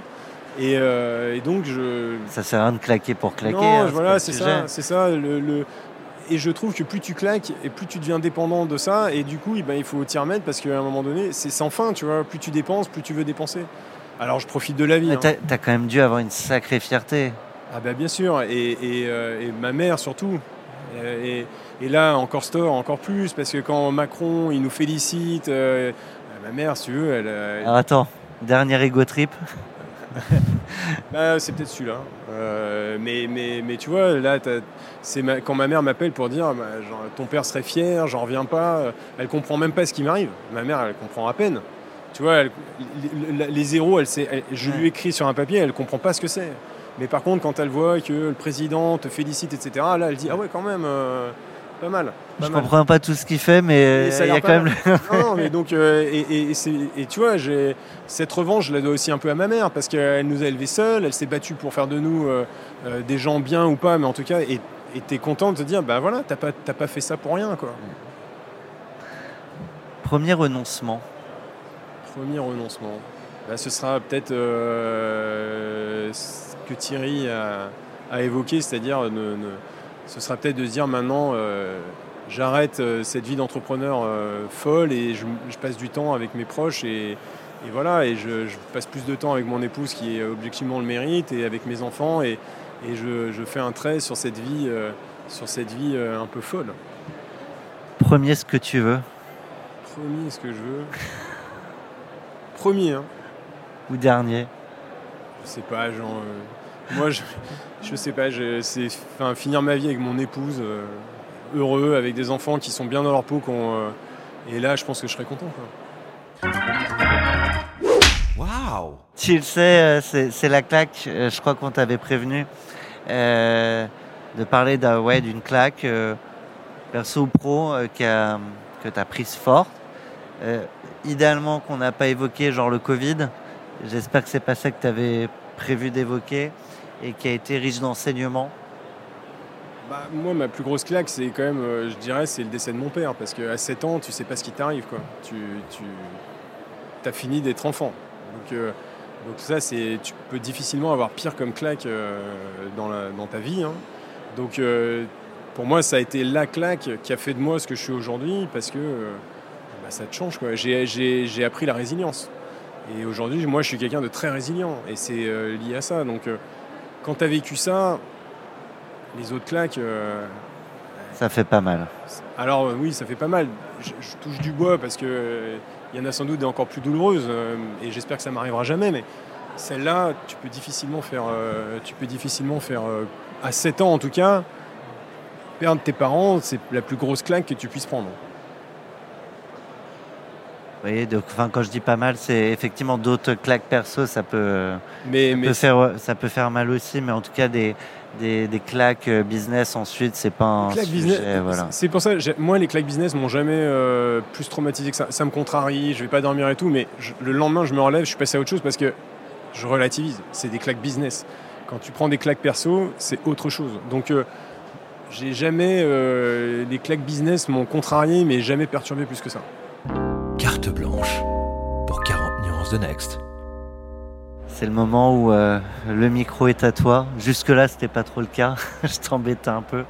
Euh, pour évoquer le sujet de ton choix. Avant, on disait on coupe pas, mais à chaque fois, on a toujours des questions, donc on arrête de le dire. Alors, moi, il y a un sujet qui m'enthousiasme à fond en ce moment, c'est la réindustrialisation. Euh, je viens des arts et métiers, qui est l'école reine de l'industrie, et j'ai surtout pas fait de l'industrie parce que euh, quand je suis sorti, ben, l'industrie, ça n'existait plus. Quoi. Et donc, je suis allé dans l'internet, enfin même, je suis allé dans la, la finance et après dans l'internet, et, et là, Il se passe quelque il se chose. passe quelque chose. Il y a une vague qui arrive d'innovation, euh, d'ingénierie, mais vraiment, tu vois, pas de l'intelligence service, Ouais. de l'intelligence d'ingénierie, c'est-à-dire trouver des solutions techniques innovantes pour régler des problèmes, notamment le problème de la décarbonation euh, qui est majeur, qui pour moi va occuper les 40 prochaines années. Et je, je suis, mais tu peux pas savoir comme je suis enthousiaste euh, à l'idée de me dire que il y a ces générations là d'ingénieurs français et même européens qui vont commencer à, qui vont pas à la sortie de l'école aller dans des banques ou euh, et qui vont se mettre à plancher sur des vrais sujets d'ingénieurs et d'innovation technique. Et d'ailleurs, euh, je le vis aux arts, hein, je le vois. Donc là, je suis rentré à la fondation euh, Arts et Métiers euh, justement parce qu'on veut financer de plus en plus ces projets-là. Et euh, ils commencent à parler de faire un fonds, etc. Et on commence à avoir des vrais projets d'ingénieurs techniques, compliqués, innovants, qui vont nécessiter des capitaux, qui vont après, il va y avoir des assets derrière. Et là, il commence à y avoir des investisseurs qui se mettent sur les, les débuts. Exactement, alors et- que moi, quand j'ai- je me suis lancé dans l'entrepreneuriat, on disait euh, CAPEX, euh, passez votre chemin. Et là, au contraire, c'est CAPEX, ça m'intéresse. Barrière à l'entrée. Et je trouve ça fantastique. Alors, euh, le président euh, euh, insiste là-dessus, mais je pense qu'il a raison. Et moi, je le vis de l'intérieur, je sens ce vent arriver, et c'est fantastique. Et euh, alors après, c'est plus politique, mais on dit aussi qu'une usine qui, ouvre, c'est euh, des votes extrêmes qui s'en vont. Ça, c'est possible et ça, c'est plutôt une bonne nouvelle. Et je te le disais, pour moi, le nerf de la guerre, c'est tu pourras pas régler le problème des inégalités sociales. Il y aura toujours des gens qui grandiront dans des, dans des milieux favorisés. Mais l'éducation, la formation, ça, c'est des choses qui peuvent te faire. Je l'ai pris l'ascenseur social, donc ça marche, ça marche. Et le travail, pour moi, c'est quelque chose de clé. C'est, ça te permet d'avoir, un rôle dans la société. Et si tu arrives à faire le travail qui te plaît, c'est encore mieux. Donc oui, c'est important. On arrive euh, sur euh, la fin euh, de, de nos échanges. Je vais, je vais aller dormir là, je suis fatigué. je plaisante. Sur, je te propose, enfin, tu, tu l'as déjà choisi, je crois. On t'a demandé parce que tu le sais, euh, il y a peu de femmes entrepreneurs à la tête du, du Next 40, euh, déjà dans la tech. Euh, bon, il y en a forcément un peu plus qu'au Next 40, peu de femmes entrepreneurs aussi. Du coup, avant de te demander quel est ta euh, on sait que c'est un sujet, la, mixité. euh, dans les boîtes, a fortiori dans les boîtes tech. Je sais pas si vous arrivez, si vous avez les mêmes problèmes que tout le monde euh, en la matière, si vous avez réussi à, faire évoluer la tendance. Alors, on l'a pas fait au niveau de notre board. On a réussi à le faire au niveau de l'executive team. Un peu moins en ce moment, mais on a essayé et on est plutôt bon sur. euh, mais on, on- c'est quelque chose qu'on suit euh, chez nous. On regarde les. On, on- vraiment, on veut arriver à une parité. On regarde, euh, on regarde. Je crois qu'il y a. Je ne veux pas te dire de bêtises, mais je sais pas s'il n'y a pas 20, ou- 20 ou 25 nationalités différentes chez Encore. Et vraiment, notre équipe RH, c'est des choses qu'on suit et on veut s'assurer que. Et après, il y a aussi, on essaye de faire prendre l'ascenseur social. Ça, c'est plus dur. Ouais. Euh, et ça, c'est quelque chose d'important. Donc, on n'est pas les meilleurs élèves, mais on n'est pas les pas plus les moins bons. Non, non, et, et c'est vraiment quelque chose qu'on. Mais parfois, tu es rattrapé par la réalité. En tech, c'est très compliqué d'avoir euh, des, des- des- des femmes euh, développeurs. On en a quelques-unes, mais c'est quand même très, très compliqué. Parfois, tu essayes sur certains postes, tu dis au recruteur, je veux moitié-moitié, à minima, pour pouvoir donner la chance à tout le monde. Réalité, c'est que tu n'arrives même pas, les recruteurs t'appellent en disant, mais j'y arrive pas. Vous me demandez de faire du moitié-moitié, je ne peux pas, j'ai pas assez de candidates euh, femmes. Donc euh, voilà, mais on essaye de le, on essaye de- d'y arriver. T'évoquais aussi le, le sujet de l'ascenseur social en disant que c'est pas évident. Est-ce que tu peux partager le pourquoi c'est pas évident? Parce que ils n'ont pas les codes, ils viennent pas te voir, faut aller les chercher, faut trouver ses talents. Tu vois, c'est tout revient à l'éducation. C'est-à-dire, c'est un problème de, c'est le problème, il est au départ. C'est-à-dire que si tu, un- bon, il y a l'école 42, mais tout le monde va pas à l'école 42. Tu veux un ingénieur, bah, il faut que tu trouves, tu veux un, un développeur informatique, il faut qu'il ait fait les écoles d'ingénieurs. Mais si petit, on lui a pas expliqué qu'il avait les, les qualités pour faire une école d'ingénieur, il va pas la faire tout seul. Faut Ouais. pas rêver. Donc tout, tout part de l'éducation. Pour moi, c'est le nerf de la guerre de- de- de- de- d'un pays, c'est l'éducation. Donner sa chance à tout le monde et pas comme on le fait là. Alors là, tu vas donner euh, sa chance à quelqu'un en fait qui l'a déjà prise. Euh, on, on vous demande à tous de choisir une femme entrepreneur que vous admirez, euh, plus que pour la mettre en lumière, surtout pour l'entendre. Euh, au tout début de, de 40 nuances de Next, là, on entame la quatrième saison, je crois. C'était une rubrique à la fin euh, de l'épisode euh, du Next 40 et euh, Solène qui animait euh, cette rubrique euh, disait c'est pas possible, c'est frustrant. J'ai des femmes incroyables, je peux pas les faire parler que six minutes. D'où la naissance de ce podcast Petite Sœur. Donc on donnera la parole à ton choix, Sista, pendant au moins une bonne heure. Maintenant, on aimerait bien savoir à qui on va la donner. Eh bien, à Arbia Smithy, Mais oui, tu la connais, Roselle très bien. Bon, mais Arbia, en fait, c'est, c'est- on n'est pas forcément, enfin, on est, comment dire, on se connaît bien parce que euh, elle, elle est repeat entrepreneur. Ouais. On, avait, on, on était finalement dans ma phase transitoire entre la fin d'Etsy et le début d'Encore Store. On s'est beaucoup parlé parce qu'elle était, elle était Avec aussi, carnet de mode. elle avait fini. Ouais. Et, et Arbia, elle était en train de chercher son nouveau projet. Et on se voyait régulièrement, on déjeunait ensemble pour essayer, de, pour essayer ensemble de, de- craquer des idées. euh. Et donc, on a, euh, on a appris à se connaître à ce moment-là, on a sympathisé. Je la vois pas tous les jours, je la vois pas toutes les semaines, mais c'est quelqu'un que j'admire parce qu'elle a la niaque, elle s'est relancée. Là, elle, elle se bat sur Rosalie et je pense qu'elle a la bonne vision. Et je l'ai vu, en fait, je l'ai vu il y a pas longtemps et elle se bat et elle continue. Et moi, je la trouve géniale, euh, Arbia. Donc, Euh, j'espère qu'elle va réussir. C'est en train de marcher, mais j'espère qu'elle va aller encore plus loin. Et je trouve que c'est une super sista. Eh ben, je suis ravi de la- de l'accueillir. De temps en temps, j'arrive à voler le micro euh, de, de Solène pour faire les sistas. Euh, bon, je pense quand même que ce sera elle qui la fera, mais on sera ravi de lui donner la parole. Du coup, à l'image de, de tes proches qui t'ont posé quelques questions, je te propose de lui poser une question. On fera l'extract et on lui diffusera. Donc, tu peux t'adresser directement à elle.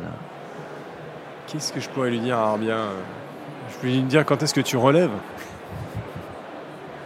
Et, et je t'autorise même une deuxième question.